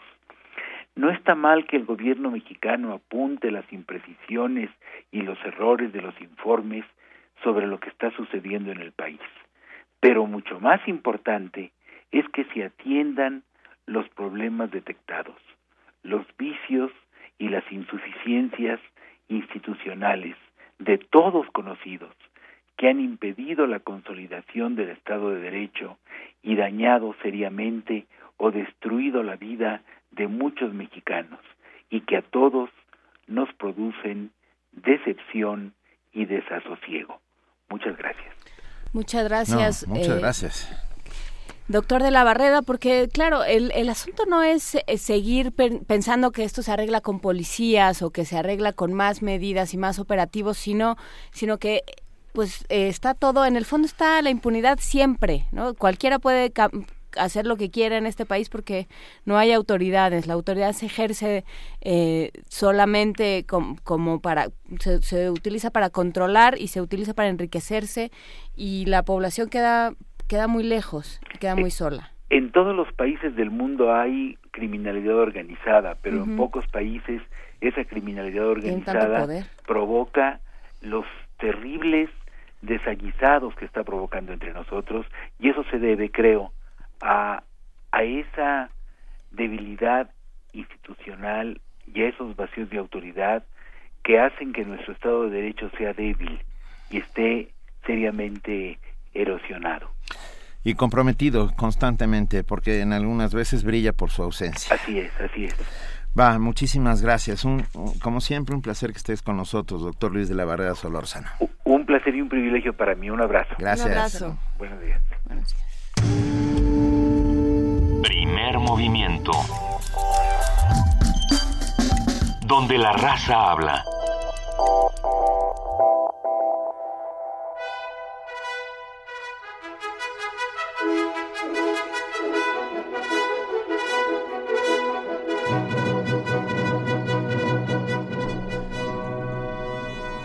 ¿O sí? Oh, sí. Llegó el momento, Benito. Saca polvadera y no es viento, es nuestra compañera. Es nuestra compañera Frida Saldívar. Saldívar. Muy buenos días, Frida. ¿Cómo estás? Muy buenos días, gracias a todos. ¿Qué va a pasar hoy en Radio UNAM, querida Frida? En el 96.1 de FM los invitamos a que a las 2.15 de la tarde podrán realizar un viaje al interior de la piel con de carne y hueso. Esto es un estudio acerca de los órganos que forman el cuerpo humano, que lo conforman, y van a pasar por la poesía, diversas artes y ciencias sociales. A las 15.30 horas en Vanguardia Rusa podrán hacer un recorrido por las aportaciones musicales rusas a las, vanguardias artísticas del siglo XX. Esta serie acaba mañana y a las 5 de la tarde tenemos la retransmisión del radiodrama Cuando vuelvas el olvido, una producción México-Argentina con motivo de los 40 años del golpe de Estado en Argentina. Y para conocer del jazz canadiense sintonicen a las 20 horas Imposible, 5.200 kilómetros de jazz posible. En el 860 de AM, en los radiodramas históricos de Radio UNAM, escuchen La Madre de Máximo Gorky. Esto es literatura rusa a las 18 horas. Y a las 11 de la noche, en La llave, la clave, la nave, el ave del tiempo, La lámpara de Al-Harred, de Howard Phillips Lovecraft. Esta es la segunda parte. Y para más información pueden seguirnos en redes sociales, en Twitter, en Facebook e Instagram, como Radio UNAM. También los invitamos a que escuchen el podcast Ujú. en radiounam.unam.mx. Muchísimas gracias, querida Frida Saldívar. Que tengas un gran día. Excelente día a todos. Gracias. ¿Puedo, ¿Puedo hacer un anuncio rápido? A ver. Hoy a las 11 de la mañana en la Facultad de Ciencias Políticas y Sociales de la UNAM, en la sala Fernando Benítez de la Ajá. facultad, ah, vamos a presentar un libro francamente interesante. Se llama Un sociólogo vagabundo en Nueva York. Mm, Vale la pena, de Hugo Suárez. Eh, él es investigador del Instituto de, Investigación, de, de Investigaciones Sociales. Ajá. Ah, Eso. está, está bueno, está bueno. 11 de la mañana, Sala Fernando Benítez, Facultad de Ciencias Políticas y Sociales. O sea que vas a estar presentando muchos libros el día de hoy, querido Benito Taibo. Ah, Claro, porque a las 7 de la tarde vamos a estar, Luisa. A ver, cuenta, eso cuéntalo tú. A las 7 de la tarde, 7 de la noche vamos a estar en la Casa Refugio. No, no es cierto, no, es no. cierto, es en el Centro Villaurrutia, ahí en, en La Condesa, en Nuevo En León. Nuevo León. Vamos a estar presentando el nuevo libro o el primer libro de la editorial Orbilibro que, que está arrancando con el extraño caso del Dr. Jekyll y Mr. Hyde. Esta novela de Stevenson que ¡ah! nos encanta. Ahí nos pone estaremos. muy buen humor estar Luisa. Iglesias y un servidor. Y Julián Romero, el Julián que crea Romero. este editorial, que nos va a dar muchísimo gusto compartir el espacio con él y conocer el futuro de estas editoriales que no solamente proponen eh, libros impresos, sino que también están proponiendo libros digitales que vayan eh, juntos, libros que ya vienen en negro, en blanco, en rojo. Está maravilloso. Pero eso no es todo. Juana Inés de esa presenta en la feria, en la Feria Internacional de la Lectura de Yucatán el sábado, ¿no? Eh, sí, vamos, tú vas a Ah, estar sí, también, digo, vamos a estar como, como futbolista, pero porque vamos a estar tú y yo, Benito. Sí. Benito también presenta, vamos a tener muchas cosas, pero mañana todavía tenemos programa. Yo sé, pero estamos muy pero nos emocionados. emociona Estoy que vayas a estar por allá. Mañana vamos a hablar sobre las máquinas, las máquinas que juegan. ¿Pueden jugar las máquinas? ¿Pueden jugar Go las máquinas? Pues aparentemente sí, porque ya ganaron un par, ya le ganaron al coreano y en Corea estamos todos muy, están todos muy, Yo- yo muy sé- contristados. Yo, yo comparto la angustia con, con nuestros amigos coreanos porque el hecho de que una máquina le ganara a un humano en el juego. Go, que es lo que pasó eh, hace un par de días, era, digamos, el primer resquicio o el primer, así pues, la, la primera grieta por la que se podría asomar la inteligencia artificial. no, no. Eso es lo que se decía. Pero- es lo que se decía. Vamos a hablar Vamos mañana. a hablar mañana porque Eh, lo que recuerden, decían era, si la recuerden- máquina le gana al hombre, Recuerden a Deep Blue, la famosa computadora creada por IBM que juega contra Spassky, un campeonato importantísimo. Pero bueno, mañana, mañana es que se pone es una bueno, es lo que dicen, hay que, hay que revisarlo. Gran historia. Y hay que aprender a jugar Go para estar listos para mañana. Bueno, pues mañana vamos a hablar de la diferencia entre jugar con una máquina y jugar con una persona. Quienes lo han hecho, ¿qué, qué nos pueden decir al respecto? Y los que juegan solitario todavía en Windows, que Y nos los lo que jueguen también. solitario en Windows también que nos cuenten. Y vamos a, a hablar también sobre mujeres y literatura, hablaremos sobre la, la pues que, que la relevancia del arena hoy en día, hablaremos de un montón de cosas. Eh, sí, Benito, vamos a tener música. Sí, ahora vamos a salir con una canción africana de las que nos dejó Ricardo Peláez, así es que yo nada más quería hacer Sí. una recomendación ahora con estos días ventosos, un libro de Geraldine McCochran en el Fondo de Cultura Económica que se llama El, El Domador del Viento. Ah, En algún momento en, en la historia de, de Japón, de Japón, sí, Ajá. Japón o China, Dios mío, bueno, alguno de los dos, perdón, eh, al- había, para, para que salieran los barcos, se aventaba un niño para probar el viento. ¿Cómo? Sí, sí. desde una torre se tiraba una niño torre, para saber. ajá, para probar el viento y ese era un oficio que se heredaba. Entonces, ¿El de es la tirador de historia- niños? de no de domador del viento. Ah, ya, ya. Y entonces es una historia eh, de un de un niño a quien le toca ser domador del viento que se muere de miedo y dice yo no quiero. Pero los ponían en un papalote, ¿no? Ajá. Claro, perdón, porque sonó a avientas al niño Sí, el peñasco. bueno, después de leer un papalote prueban el viento. Ya, claro, es que ahora, ahora lo recordé. Claro, Entonces, claro, gracias, claro, gracias claro. por quitarme esta Sí, angustia que sí, me estaba fue- fue No, bueno, de todas las maneras que te avienten en un papalote tampoco es. No, pero fue un momento, pero mejor con papalote que Bueno, sin sí. papalote. Bueno, sí. Qué interesante. A ver, se llama El Domador, del, viento. Geraldine McCochran, en el Fondo de Cultura Económica, en esta colección eh, del otro lado del espejo, a través, a, través, del, espejo, se llama la colección. Muchas gracias a todos los que hicieron posible el primer momento. Gracias, Juan Inés de esa, como siempre. Vámonos a domar el viento. Vámonos a muchachos. tomar el viento. Ya por- nos- sí. Ya nos escribieron desde ahora para arrancar con esta discusión de la inteligencia Venga, artificial pero que ya vamos a tener tenemos mañana. que ir. Mañana les contamos, pero bueno, ya se está poniendo bueno el debate. ¿eh? Gra- gracias a todos los que hicieron posible el primer momento. Gracias a ustedes que están ahí haciendo comunidad con nosotros. De verdad, muchas gracias. Gracias, querida Luisa Iglesias. Muchas gracias, querido Benito Taibo. Muchas gracias, querida Juana Inés de ESA. Quédense con nosotros aquí en Radio UNAM. Y recuerden que nosotros estamos mañana de 7 a 10 de la mañana en el 96.1 de FM. Vamos a escuchar Yawil, Yaulidi con Sobad Masi.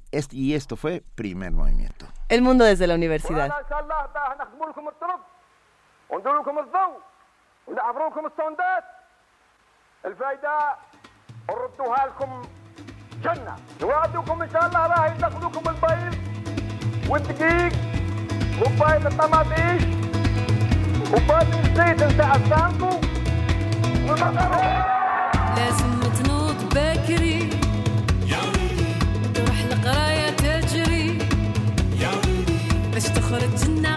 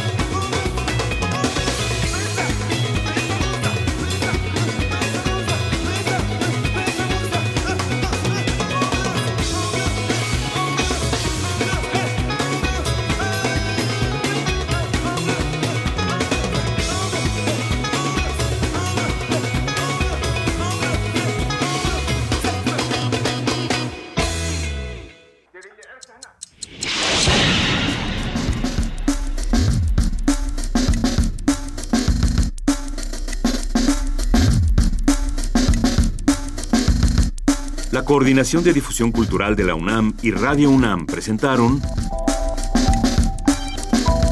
Primer Movimiento. El mundo desde la universidad.